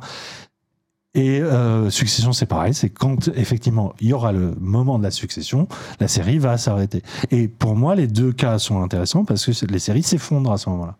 C'est-à-dire que la... et c'est ça renvoie à une mais là, nature de la série télé. s'effondre et c'est la fin quand même. Au I Met, il reste deux, deux saisons. euh, c'est pour ça que j'ai dit toute proportion gardée, Ouais. mais pour moi, il y a quand même cette idée que une série télé n'a aucun intérêt à accomplir sa promesse. Parce qu'en fait, jusqu'à cette promesse, elle est dans un état euh, narratif, de mise en scène et tout ça, qui va à l'encontre de ce qui va arriver. Et pour moi, c'est vraiment ça. C'est-à-dire que ce qui est génial dans cette quatrième saison, c'est les séquences où on revient à cette euh, cruauté, à ce côté euh, monstre froid qu'ont les personnages, et notamment la séquence de qui pour moi restera vraiment, ça doit être la vraie fin à ce moment-là, c'est la, la dispute, la séparation de Shiv et Tom sur le balcon, Mm. où pendant 10 minutes, tu as deux acteurs qui atteignent un niveau de génie dans la méchanceté, dans cette espèce de ressentiment qu'ils ont l'un envers l'autre, où ils se balancent les pires saloperies, et t'es t'es captif d'un truc, tu vois, t'es vraiment, tu te dis putain mais c'est d'une, encore une fois, c'est d'une violence extrême, mais c'est là où la série est la plus brillante parce que c'est là où elle est la plus sincère et la plus vraie. Quand elle commence à faire de l'émotion de mélodrame, pour moi, elle change de programme et elle n'est plus vraie. Voilà, c'est tout. Ouais. c'est- pas grave. Elle reste quand même très Non, talentueuse. mais parce que tu. mais c'est pas tu une grande série. t'admets pas qu'ils puissent être tristes de la mort de leur père. Non, j'admets pas que la série nous dise Ah, mais en fait, les, les gens, euh, détrompez-vous, ça, c'est des gens comme vous et nous, euh, ils sont tristes. On savait On savait, on n'a pas besoin d'une série pour apprendre ça. Tu vois, ça m'énerve ce côté manuel, en fait, de Oh, en fait, je vais vous dire comment il faut réfléchir pour. Ça m'insupporte. Ouais, ouais, hmm. Ouais, mais enfin, pour, pour moi, c'est pas, enfin, c'est pas du tout ce que la série veut dire en fait. Quand en tuant le père, c'est juste bah, de montrer, bah, peut-être que euh, avec la mort du père, ils vont se souder et trouver un terrain d'entente pour euh, avoir une succession qui plaît à tout le monde et pas se battre pour savoir qui euh, re- prendra le, le, le, le- enfin, tout l'héritage, disons, tout le pouvoir. Et, euh, et, et, et enfin, bah, qu'il soit triste, pour moi, c'est voilà, normal. Mais surtout, ça montre enfin, toujours cette ambiguïté qu'ils ont avec leur père. Quoi. Enfin, euh, parce que T'as Roman qui euh, va dire euh, ouais je m'en foutais de mon père machin et puis au moment de, parler à son père devant tout le monde il s'écroule complètement et, et Ken reste finalement assez assez assez froid avec tout ça et euh, et, et voilà ils, ils ont beau faire enfin et surtout il y a un côté moi je trouve plus euh, pathétique en fait enfin je les trouve pathétiques ces personnages à pleurer autant alors que ce père les a détestés pendant tout le temps et même après tu retrouves des vidéos du père Ça, c'est une très belle scène. et Ouais. qui euh, Quand ils se rendent compte que son père, leur père pouvait être quelqu'un d'aimable, qui Bah ouais, et même mais en avant- fait sans eux. C'est Ouais, ça qui est très très. Bah très- ouais, très mais même avant ça, il y a une scène où ils font, euh, bah, ils, font un, faux montage avec leur père et euh, ils montent un truc qui est hyper intéressant sur le côté fake news et tout ça d'ailleurs. Mais, euh, mais où, où là, on entend le père encore dire des saloperies sur leur fils et tout. Et il continue malgré tout de pleurer la scène d'après, alors que même après sa mort, il continue, il continue à, à cracher sur, leur, sur ses enfants. Quoi. Et, euh, et voilà, pour moi, c'est vraiment. euh, c'est plus du pathétique, enfin, le, sentiment qu'on doit, ressentir, ou qu'on devrait ressentir. Et à la fin, je suis pas triste que Kendall n'a pas eu euh, son truc. Après, le- les mécanismes de la série et du scénario font que bah, tu as envie que ça marche pour lui presque, ou voilà, mais comme on peut être à côté, pour un méchant qui va s'échapper, alors qu'il mérite de mourir peut-être, mais bref. Mais à la fin, voilà, je, m'en fous et c'est pas ce qui, ce qui manque. Moi, ce que je trouve génial, c'est ce côté bah, pathétique de, de ce personnage qui euh, fait une montagne d'un truc alors que bon, bah, euh, il va rentrer en limousine et il va, il va continuer sa vie de, de prince euh, et, et que ça va pas chambouler euh, grandement les choses à part juste qu'il a pas eu euh, ce qu'il voulait comme un, un enfant capricieux qui Oui, mais est, ça. Et- c'était dès le départ, c'était le postulat de départ. Et la série n'avait pas besoin de le stabiloter par Bah, l'émotion comme elle le fait là. Et c'est ça qui me dérange. Ouais. Mais non, mais on nous mettra pas d'accord. C'est c'est pas sûr. grave. Je veux dire, c'est en, Mais- en cela qu'une série est, est passionnante, c'est que si elle arrive à diviser autant, c'est qu'elle a un grand mérite. Donc, euh, Bah ouais, mais ouais, ouais, ouais. Je, je trouve pas que surligne les choses. Je trouve que voilà, il y a une vraie évolution euh, des persos. ah, il y en a, il y en a une, mais Et, pour euh, moi, elle est pas. Il y a un vrai commentaire sur bah, l'actualité, etc., le, le- la, la politique euh, américaine et tout ça. Et, euh, C'est vrai, c'est non, mais c'est un cycle, c'est un cycle important qui se Il y clôt. a un côté, il y a une espèce de, c'est une espèce de gâchis immense en fait toute cette série. Ouais, Enfin, ouais, pour- moi, le gâchis, il vient plus du côté de la série que des personnages. hein. Ouais, non, mais alors peut-être que oui, ouais, je sais pas, tu t'a- t'attendais autre chose. Disons, je trouve que la série te prépare tellement à ça que, que ça passe en fait. Enfin, je me serais senti trahi si c'était passé autre chose. Enfin, et je vois pas comment ça, il pouvait se passer autre chose en fait. Et, et c'est, enfin, justement le côté inéluctable qui fait que ah bah merde, ouais, ça se passe comme ça parce que bah ils sont vraiment trop cons et ils arrivent pas à s'entendre quoi. Mais ouais, ça moi ça me suffit. Bah, très bien, très bien, très bien. Non, non, mais attends. euh, Succession, vraiment, c'est. euh, je, je- je pense que ça va laisser une- un certain vide derrière, derrière elle, euh, que ça, ça reste une œuvre euh, quand même assez, euh, assez importante de ces dernières années. Après, c'est c'est- c'est pas, c'est pas la question que j'aurais vu ça autrement. C'est que je, pour, pour moi, il y a une vraie disparité dans- entre cette conclusion et ce que la, la série a développé dans ses trois premiers mouvements. Mais c'est pas grave. Euh, On va se réconcilier. Jesse Armstrong va sûrement faire une autre série et que, et que c'est un talent à, à conserver, à suivre de très près. Et, euh, et, c'est- et aussi des acteurs, parce que euh, notamment Jeremy Strong, qu'on voit beaucoup au cinéma, euh, j'espère que Kieran Culkin ou Sarah euh, Snook vont, euh, vont, vont connaître des rôles à la hauteur de ce qu'ils ont pu avoir bah, à la télé. Pour que- moi, on se relève pas, hein, mais c'est difficile. Mais même Tom et, euh, et Greg Ouais, qui ouais. sont euh, Ouais. les, les deux. euh, Matthew McFadden, donc Tom, pour moi, reste la plus belle découverte de cette série. Je l'ai revu est dans- euh, assez connu en Angleterre, hein, c'est un acteur Je l'ai britannique. revu ouais, dans une série anglaise justement. Oui, sur les gagnants, les tricheurs au- qui veulent gagner 10 millions. Oui, il était dedans, mais ouais, je l'ai revu encore plus récemment dans autre chose, je sais plus quoi, mais ouais.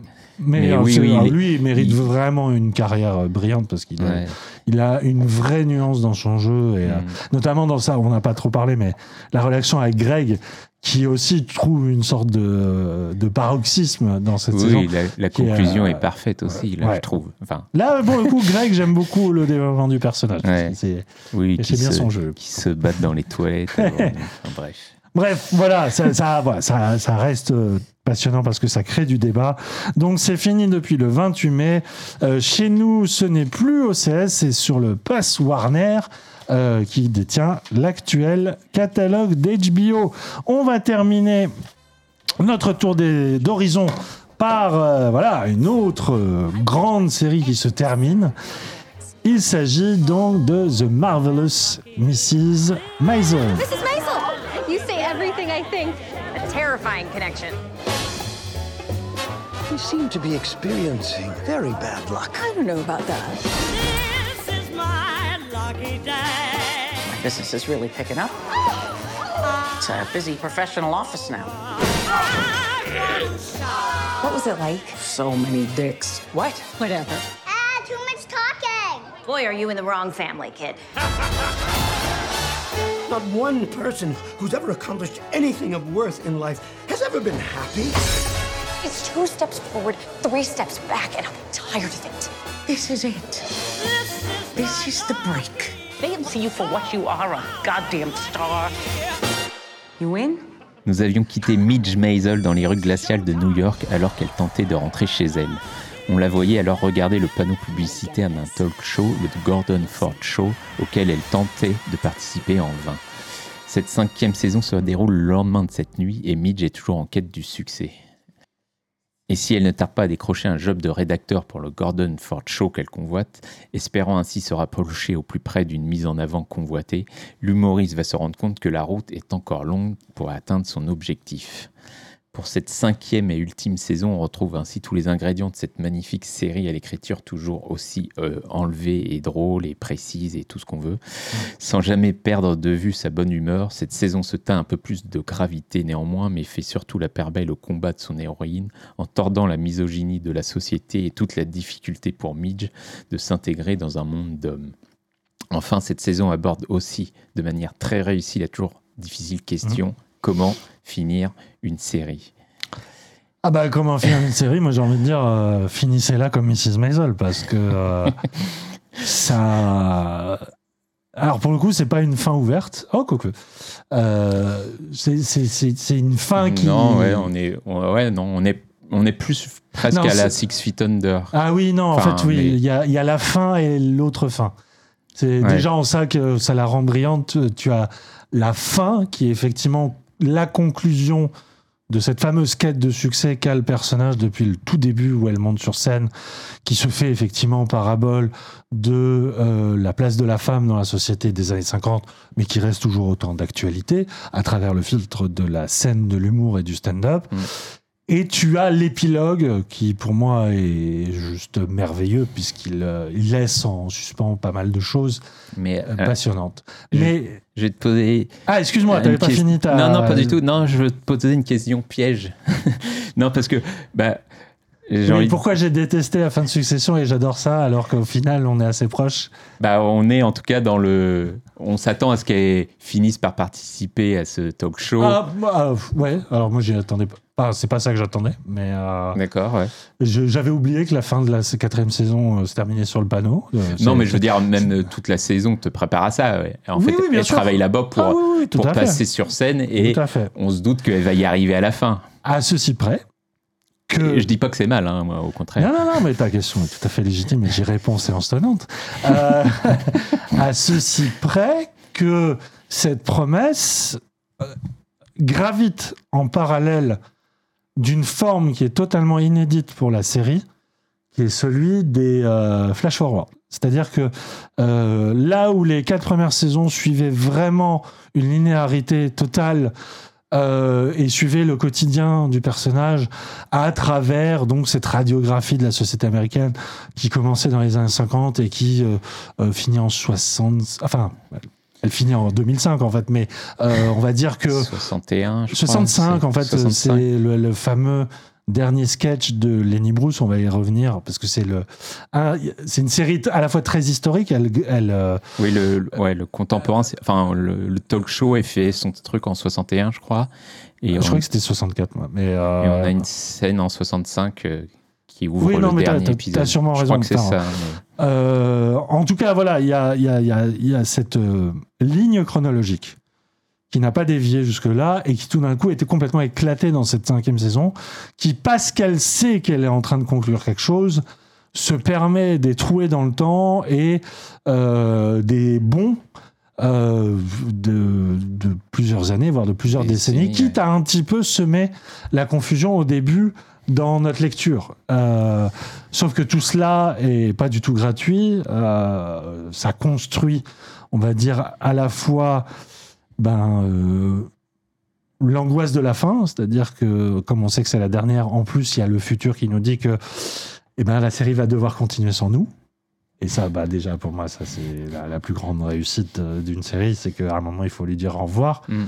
Et et il y a ça, quand bien même, il y a un vrai dénouement scénaristique. hein. Euh, elle est parvenue au bout de sa vision, au bout de, de l'arc voilà, principal du personnage. Ouais, pour moi, c'est la, ouais, la plus belle réussite de cette saison. Bah, c'est de, ouais, de, bah, je parlais de comment on, on conclut une série. On sent qu'ils ont, ils y ont réfléchi et ils ont réfléchi à la manière de le faire. Et, euh, et ce qui est beau, c'est que bah, on n'a pas, comme on peut avoir sur plein de choses.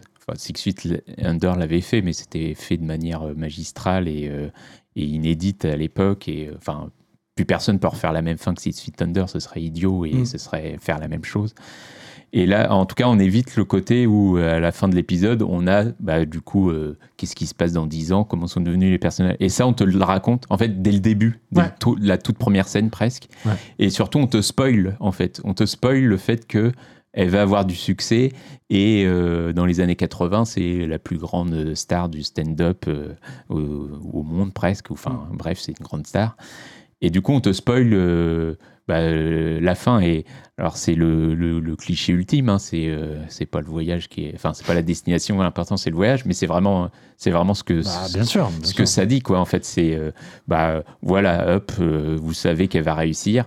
Mettons les choses à mais plat. on va vous montrer Voilà. comment elle va Voilà. le réussir et, et on va vous montrer que c'est pas Et facile et qu'elle a dû se battre pour ça, quoi. sans renier sa forme première. Et là, enfin, encore une fois, je vais être ultra subjectif, quitte à faire acte d'une certaine mauvaise foi, mais Mrs. Maisel est pour moi l'archétype d'une sorte de perfection, c'est-à-dire que j'aime tout dans Mrs. Maisel depuis le premier épisode. J'aime sa réalisation qui euh, est à la fois une sorte d'hommage au cinéma classique où ça renvoie voilà euh, au film de euh, je sais pas de, de, de Howard Hawks pour la, la, la, la, la qualité des, des, des dialogues le côté ping-pong verbal entre les personnages J'ai- ça renvoie euh, à Frank Capra pour ce côté un peu fable, hein, qui finalement trouve une conclusion un peu, un peu heureuse et un peu idéaliste. Hein. J'ai- J'aime cette série pour ses acteurs, à commencer par son actrice Rachel Brosnan, qui, qui parfaite de bout en bout, qui est, une espèce de, monstre de comédie, de précision, de, de, cette façon d'aligner les dialogues avec une espèce de précision chirurgicale et sans perdre un Enfin, c'est pas une machine, quoi. Il y a une vraie âme dans cette actrice. J'aime tous ses seconds rôles, à commencer par Tony Shalhoub, euh, qui joue son père, qui est absolument merveilleux en père, euh, euh, père juif, un, bu- un but de lui-même, euh, euh, et en même temps complètement dépressif et persuadé que pour être intelligent, il faut être, euh, faut être malheureux. Euh, J'aime. J'aime les élans euh, poétiques que la série a, fait- a su faire preuve. en un voyage à Paris, euh, un- une tournée, voilà, euh, euh, qui se passait un moment à Cuba ou dans des, euh, des pays un peu, euh, des paysages un peu plus tropicaux. Euh, j'ai- j'aime les costumes, j'aime le- les gags. Je, je rigole constamment euh, à des- chaque épisode. Des Enfin, petites bulles de comédie musicale presque les- les- voilà, les- qui sont, le, qui le sont côté géniales. un peu Vincent Minelli aussi qu'on retrouve dans, dans le ce côté un peu tout d'un coup on ouvre vers une forme de parenthèse enchantée mais qui est ramené à l'humour de Mrs. Maisel parce qu'effectivement à un moment elle doit travailler pour euh, une sorte de pas, pas une sorte c'est le, le fameux couple de mafieux qui finance euh, le bureau de son, son agent, la merveilleuse euh, Suzy. Euh, elle doit euh, jouer, enfin elle doit faire l'espèce de commentatrice cœur grec ouais. ouais, d'une comédie musicale autour des éboueurs de New York. Et c'est à, à la fois grotesque, mais c'est filmé avec une telle générosité, une telle précision, une telle maestria que tout, tout, tout est merveilleux. dans je suis désolé, il n'y a pas un moment où je me suis dit c'est trop long, c'est mal écrit, ça tombe à plat, on me prend pour un con, le personnage là n'est pas assez crédible. Il n'y a pas un truc où je me suis dit cette série a un défaut. Ce qui est toujours suspect. La série parfaite, c'est pas forcément une bonne série. Et c'est en cela que je trouve cette cinquième saison merveilleuse, au- autant que le reste.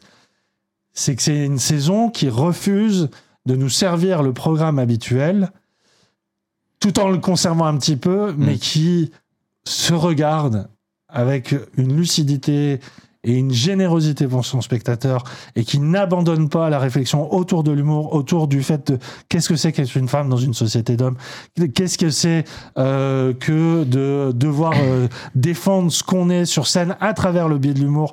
Qu'est-ce que c'est que être une mère de famille qui essaie quand même d'être mère de famille et femme, euh, qui veut avoir des passions, des romances et tout ça, alors que elle doit se parer euh, d'une certaine euh, ironie grâce à l'humour. Enfin, la- c'est parfait. Enfin, je suis désolé. Là-dessus, a- je trouve la série hyper, euh, hyper forte et intéressante sur euh, le- son rôle de mère, en fait. Ouais. Et, notam- et la, la, la série, il répond pas trop forcément et ça a pu me frustrer un peu, peut-être. Enfin, on comprend que dans le futur, sa fille la, la déteste ou en tout cas, euh, ils s'entendent pas trop. Et euh, mais il y a tout un, un dialogue où elle explique que, bah, en effet, c'est dur d'être mère et que elle avait peut-être pas forcément envie d'être mère, mais que la société fait que bah, c'était son rôle et, euh, et elle devait s'y tenir, quoi. Et euh, et il y a tout un discours là-dessus qui est, que je trouve euh, hy- hyper intéressant et qui montre que, bah, si, elle enfin, si elle- pour qu'elle devienne cette star, elle est peut-être obligée de mettre ses enfants de côté, en tout cas. Et il y a tout un une ambiguïté qu'elle aussi ressent et bah, qui la rend sans doute malheureuse, quoi. Enfin, de bah, que voilà, elle a dû forcément mettre un peu ses enfants de côté pour euh, arriver à ses fins. Et, euh, et euh, enfin, je trouve, je trouve la série très forte. Et elle a beau, ce qu'on disait, il y a ce côté très tout finit bien, tout est gentil, tout est beau. Et je trouve que cette saison apporte vraiment plus de gravité euh, Mm. sur pas mal de choses. Enfin, bah, son mari, enfin, ou son ex-mari en tout cas, on comprend que il fait tout pour la protéger et qu'il finit en prison pour, parce qu'il se frotte à, à ces, à ces gens de la mafia là, dont on parlait. Euh, il y a tout un truc avec bah, son père euh, euh, qui est voilà qui est euh, enfin ses parents on sent que y a euh, enfin se dire je t'aime entre eux c'est compliqué quoi et que à la fin il s'en rend compte il y a une scène dans Ah ouais, le- déchirante. au restaurant Ouais, où ils sont entre euh, entre amis quoi et où il déballe tout et il se rend compte qu'il a jamais dit à sa fille qu'il était fier d'elle et et bon il, il- il peut enfin lui dire à la fin quand et, enfin bon c'était le, le torrent de larmes. Mm. euh, mais c'est euh, c'est magnifique. Et ouais, je trouve que voilà, euh, bah, ce côté parfois où- moi, qui pouvait me gêner un peu dans les premières saisons, enfin pas me gêner, mais où je me disais bah, tout est tout est trop simple ou trop facile ou trop beau. Et euh, j'ai l'impression que que rien touche les personnages alors qu'ils vivent des trucs parfois difficiles et tout. Et, et que là bah, justement il y a ce côté où on, on se dit que bah ouais non en fait euh, c'était pas si simple pour eux et, et euh, et puis moi, ce que, ce que, ce que j'adore par rapport à ça, c'est que la série laisse en suspens effectivement des, des, des zones vides, mais c'est pas un problème parce qu'elle te Non, pousse non, à aller les investir toi-même et d'imaginer. Et pour moi, ça, c'est vraiment. C'est à la fois ce qui est le plus difficile à faire, c'est c'est- le- la grande épreuve qu'ont qu'ont dû traverser Lost, qu'ont dû traverser. euh, euh, pardon, je vais répéter les sopranos et tout ça. C'était un moment de se dire on a fait une fiction qui prenait l'aspect d'un récit euh, presque total, c'est-à-dire que la série télé a plus de temps que le cinéma, donc elle investit beaucoup plus de champs de la psychologie, elle, te fournit beaucoup plus de matière pour dessiner un personnage, et que en fait, le moment le plus dur, c'est de se dire bon bah on arrête. Et ces personnages vont continuer leur vie, alors, sauf Ouais, si c'est c'est tragique pour eux, mais et et quand ça te pose pas un problème et que tu es ému, mais dans le bon sens du terme, c'est-à-dire que c'est des adieux qui sont heureux, qui sont sereins, où tu. En fait, c'est le, le fameux euh, deuil euh, que tu fais, mais que tu fais de ton plein gré. Euh, je trouve ça euh, absolument renversant. Et, et c'est fou parce qu'en fait, Mrs. Maisel, dans. Je sais pas si on l'a abordé une fois dans, dans, dans notre émission. C'est. je sais plus ouais. En fait, on l'a jamais mis sur un piédestal par rapport à d'autres grandes séries qui ont pu Mhm. sortir à ce moment-là.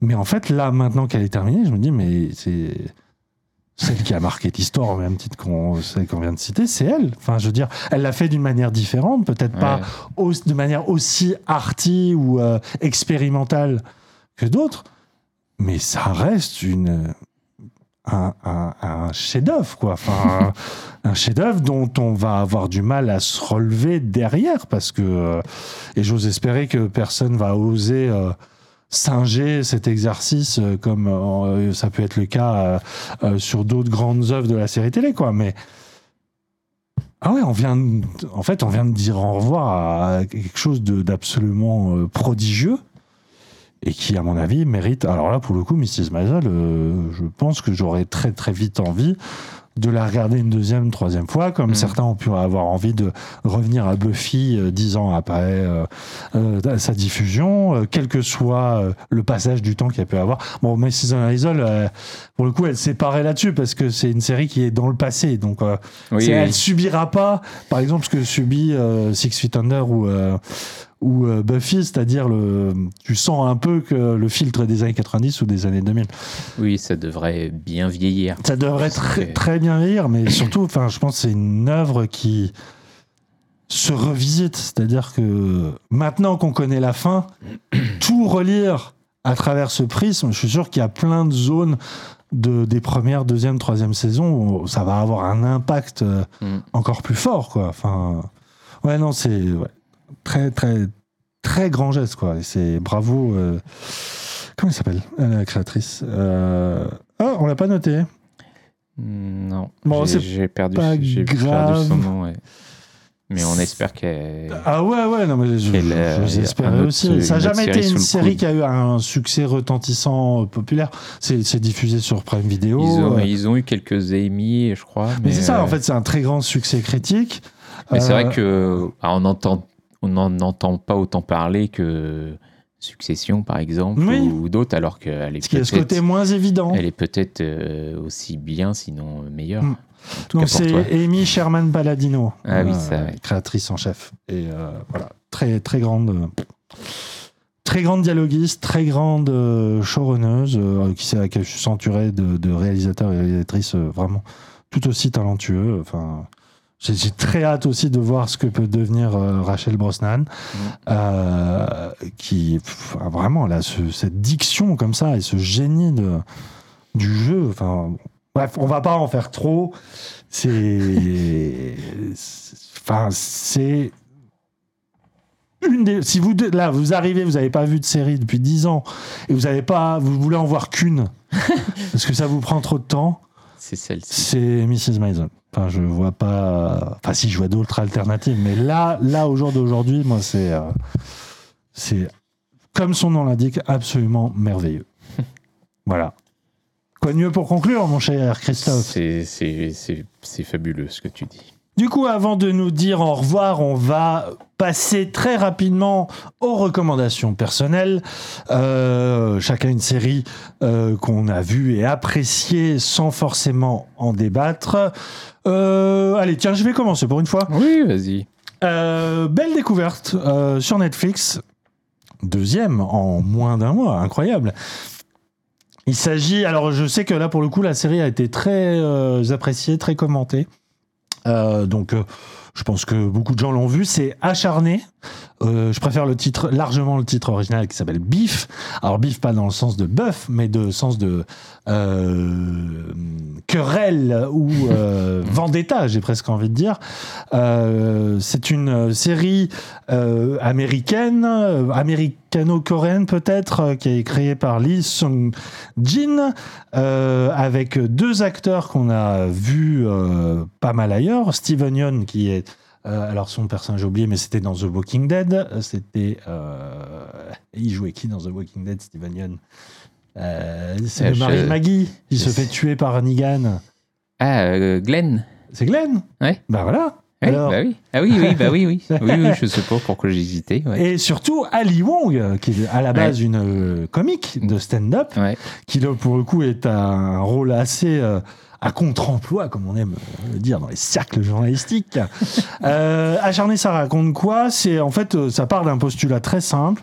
C'est donc lui, ça commence avec lui. Il est, euh, c'est un un entrepreneur euh, vraiment sans grandes histoires euh, un peu on sent qu'il est ouais il est un peu filou un peu loser ouais un peu Ouais. filou un peu loser Ouais. et surtout un très mauvais caractère Oui. qui un jour, alors qu'il est au volant de sa voiture, se fait euh, prendre une queue de poisson par une autre voiture, ce qui déjà le met en rage. Et quand il klaxonne, il voit juste un doigt d'honneur par euh, la fenêtre et ça ça le rend fou parce que déjà il a des journées de merde il a un quotidien de merde et c'est un peu le, le- la goutte d'eau qui fait dé- déborder le vase Il, il voulait rendre euh, trois barbecues. ah oui c'est vrai il au- était il était un au- peu énervé au parce lui a- Merlin du coin. Alors je sais pas pourquoi il avait acheté trois barbecues, mais bon, il sort sans doute un côté filou, mais et il n'arrive pas à les, à les Ouais, redonner. donc du coup, il est frustré, il il est obligé pas de content, repartir ouais, avec, et voilà. Et en fait, c'est voilà, vraiment le cas typique de tu rentres, t'as une journée fatigante, tout, ça. et t'as le truc qui fait tout exploser, et c'est notamment ce geste d'insulte qui va le pousser à à une sorte de course poursuite dans un premier temps et en fait toute la série va s'étendre sur ce geste qui va donner lieu à, une série rocambolesque de situations entre lui et donc ce, ce personnage qui est un personnage féminin dont on découvre qu'elle aussi passait une très mauvaise journée et qu'elle avait pas envie de se laisser faire. Et en fait c'est euh, voilà une sorte de c'est presque un truc euh, mythologique. C'est-à-dire que il y a cette idée euh, à la fois de l'effet papillon c'est-à-dire qu'un simple geste va donner suite à euh, une, sorte d'escalade de la violence entre les deux qui va culminer dans des trucs très très très très sales et très très très malsains. Euh, et en même temps cette idée du karma hein, où les personnages vont sont en fait des sortes de damnés en devenir puisque à partir d'un geste tout anodin banal de de la vie urbaine, c'est-à-dire des gens qui sont mal polis ça va euh, finir en drame. Euh, et euh, ça va s'étendre sur 10 épisodes. C'est en cela que je trouve la série assez passionnante, c'est que elle part de rien vraiment.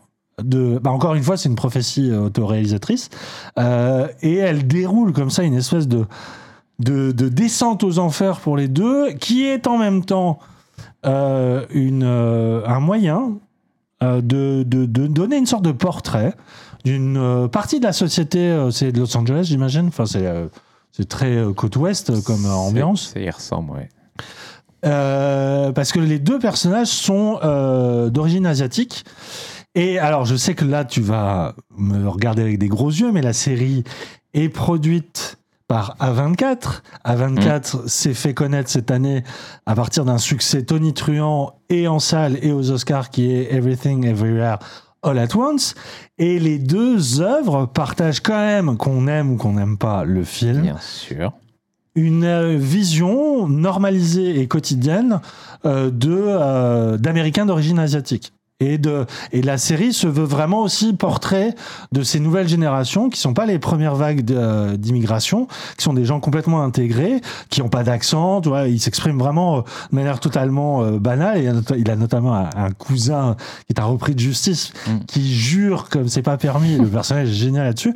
Et euh, je trouve les deux œuvres quand même très intéressantes dans la, la façon que, voilà, comme c'est souvent une minorité qui est délaissée par la fiction, euh, on va dire, euh, mainstream, et quand elle est abordée, c'est très souvent de manière caricaturale, pour ne pas dire raciste. Euh, là, il y a une façon. Alors, je sais que ça ne suffit pas à faire l'intérêt d'une œuvre ni sa qualité, mais il y a quand même ce regard un petit peu parallèle qu'on ne voit pas souvent dans euh, les œuvres grand public et qui moi dans cette série je trouve marche beaucoup mieux que le film euh, Every, Everything machin parce que il y a c'est vraiment articulé autour de ça aussi. C'est-à-dire que ces personnages-là sont construits à partir d'une certaine culture, qui est à la fois la culture américaine et la culture de, on va dire, de leur, euh, de leurs euh, ancêtres. Enfin, il y a, il y a quelque chose qui transparaît. Il y a tout un aspect de la religion aussi qui est très intéressant. Et euh, voilà, la série est n'est pas. euh, bah, c'est une série Netflix, c'est très, c'est très horizontal comme ré- réalisation. C'est très, c'est- juste un. Moi, je l'ai vraiment vécu comme un thriller. C'est-à-dire, un- alors que ça n'en a pas du tout l'aspect au départ, mais ça prend une espèce de côté de machination infernale euh, qui finalement ressemble presque à une sorte de tragédie un peu antique. euh, euh, alors, à partir d'un simple doigt d'honneur, et c'est ça que je trouve très réussi, c'est que la série parvient à aller au bout des épisodes, à, tisser un truc très intéressant euh, sur le long cours. Et donc, euh, ouais, non, j'étais plutôt agréablement surpris par. euh, donc, acharné euh, sur Netflix. Et toi, mon cher Christophe Bravo. Euh, moi, J'imagine que t'as aimé aussi acharné. hein, oui, oui, j'ai beaucoup aimé. Je trouve qu'il y a- vraiment un ton aussi assez, assez singulier, je trouve. et, et, et on a beau savoir un peu, enfin, on a beau se dire ça va aller dans tel sens, on sait jamais vraiment euh, ce qui va se passer Ouais, le- ouais. l'épisode d'après, quoi. Et, et, euh, et voilà, on pense un moment qu'ils vont se réconcilier et machin, et en fait, c'est jamais vraiment le cas, et euh, c'est c'est- ouais, c'est assez euh, imprévisible, quoi. Tout à fait. Euh, alors moi j'ai choisi euh, Ah, J'ai An- vu aussi celle-là. Anatomie d'un divorce, donc qui est sorti sur euh, Disney Plus le 22 février Ouais. 2023. Fleischman in Trouble en VO. Ouais. Qui me paraît quand même un peu plus. Anatomie d'un divorce, c'est vraiment le, le poison de ces traductions françaises qui veulent rien dire. Enfin, Ouais, en même si ça veut dire un peu quelque chose par rapport à la série. Mais... Oui, c'est c'est oui. Disons que c'est oui, oui, c'est nul. Euh, puis on va confondre avec la Palme d'Or. Enfin, Ah oui, c'est vrai, oui, bien sûr. Anatomie d'une chute, ouais. Euh, et qui ouais, enfin, c'est sur Disney Plus en France, mais c'est une série euh, FX à la base, Mm. donc qui est pour moi euh, peut-être la meilleure chaîne euh, en ce moment, quoi, mais bref. Euh, donc ça raconte quoi? Ça raconte euh, l'histoire de Toby Fleischman, donc la quarantaine récemment séparée, qui se remet euh, à séduire des gens via des applis de, rencontres, etc. Et qui, au début de l'été de, de son premier été de liberté sexuelle sans son ex-femme, se rend compte que celle-ci disparaît et le laisse avec les enfants sans savoir où est-ce où est-ce qu'elle est quoi. Et alors moi, j'avais quasiment pas entendu parler de cette série. On Mm. me l'a conseillé, j'ai regardé et j'ai trouvé ça euh, très très très très très très très grand. Enfin, c'est Ah ouais, vraiment, ce ouais, une de mes séries préférées de cette année. Et euh, je trouve que c'est au niveau de, de hum, Tell Me You Love Me, qui est une vieille série Ah HBO ouais, super série. qui ouais. parlait du couple de manière. Malheureusement euh, annulée au bout d'une saison. Ouais, de manière admirable, je trouve. Ouais. Et, euh, et vraiment de même de scène de la vie conjugale de Bergman. Enfin, Ouais. je trouve que c'est une série de ce niveau-là, donc ce qui euh, n'est pas peu dire quoi, Mm. et qui euh, bah, qui qui euh, qui masque bien ses, ses intentions, je trouve, parce que ça commence de manière assez assez classique en tout cas. Et en même temps, il y a un truc qui, qui dès le départ, hmm, enfin, est assez étrange, c'est que on nous raconte l'histoire de donc de ce mec euh, de ré- récemment divorcé et de bah, comment il comment il s'en sort quoi. Et en même temps, on a une narration qui est Ah, la euh, troisième personne. ouais, qui est d'une autre personne dont on ignore. euh, on ne sait pas qui est, qui est cette personne. On devine qu'elle le connaît bien parce qu'elle elle en parle d'une manière euh, qui, qui nous fait penser ça. Mais on ne sait pas du tout qui il est. On le découvre un peu plus tard. Et, et donc voilà, on, suit ce personnage, comment il s'en sort, comment euh, voilà, il retrouve, euh, enfin, il découvre un peu euh, qu'est-ce que c'est Tinder, etc. Et, et en même temps, lui donc nous raconte un peu bah, quelle est la difficulté d'être parent et, avec la mère qui, est- qui, qui n'est plus là et du coup il se retrouve avec ses enfants et comment concilier son boulot. donc lui est un, un médecin quoi.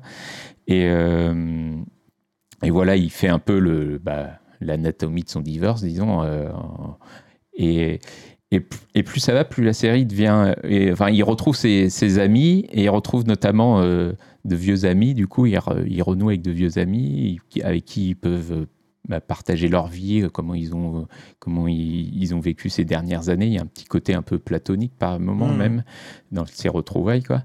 Et, euh, et, euh, et bref, il y, a un- basculement en, fin de saison où d'un coup, euh, bah, on nous explique bah, que euh, la série est créée par une femme en fait, et, du coup, elle est en train de nous dire, bah, là, ce qu'on voit, enfin, ce qu'on voit, c'est le point de vue de ce, mec, et peut-être que, bah, on n'est peut-être pas obligé de prendre tout ce qu'il dit au sérieux, ou en tout cas pour argent comptant, quoi.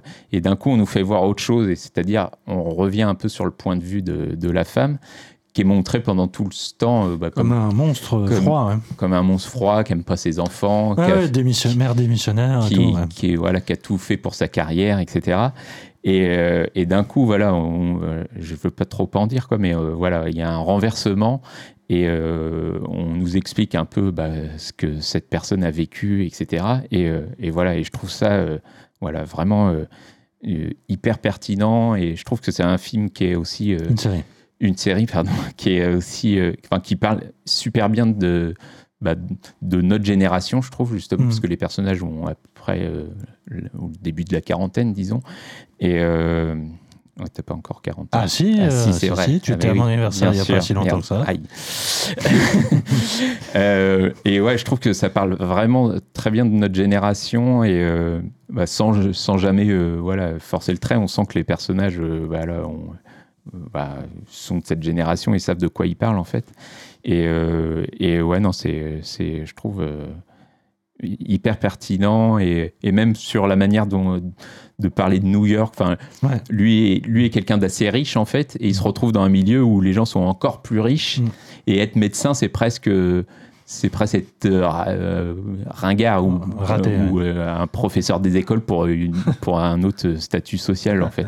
Et, et euh, bref, enfin voilà, ça, crée euh, des, euh, enfin une, manière de montrer à quel point New York peut être segmentisé par par statuts sociaux, etc. Enfin bref, c'est c'est je trouve voilà, très pertinent à, tout point de vue et, et vraiment sur, sur ce que ça dit du couple, de, de l'amour, de, de que c'est d'avoir des enfants, etc. Je trouve ça hyper, hyper parlant. Enfin, ça m'a parlé euh, tout le long. Quoi.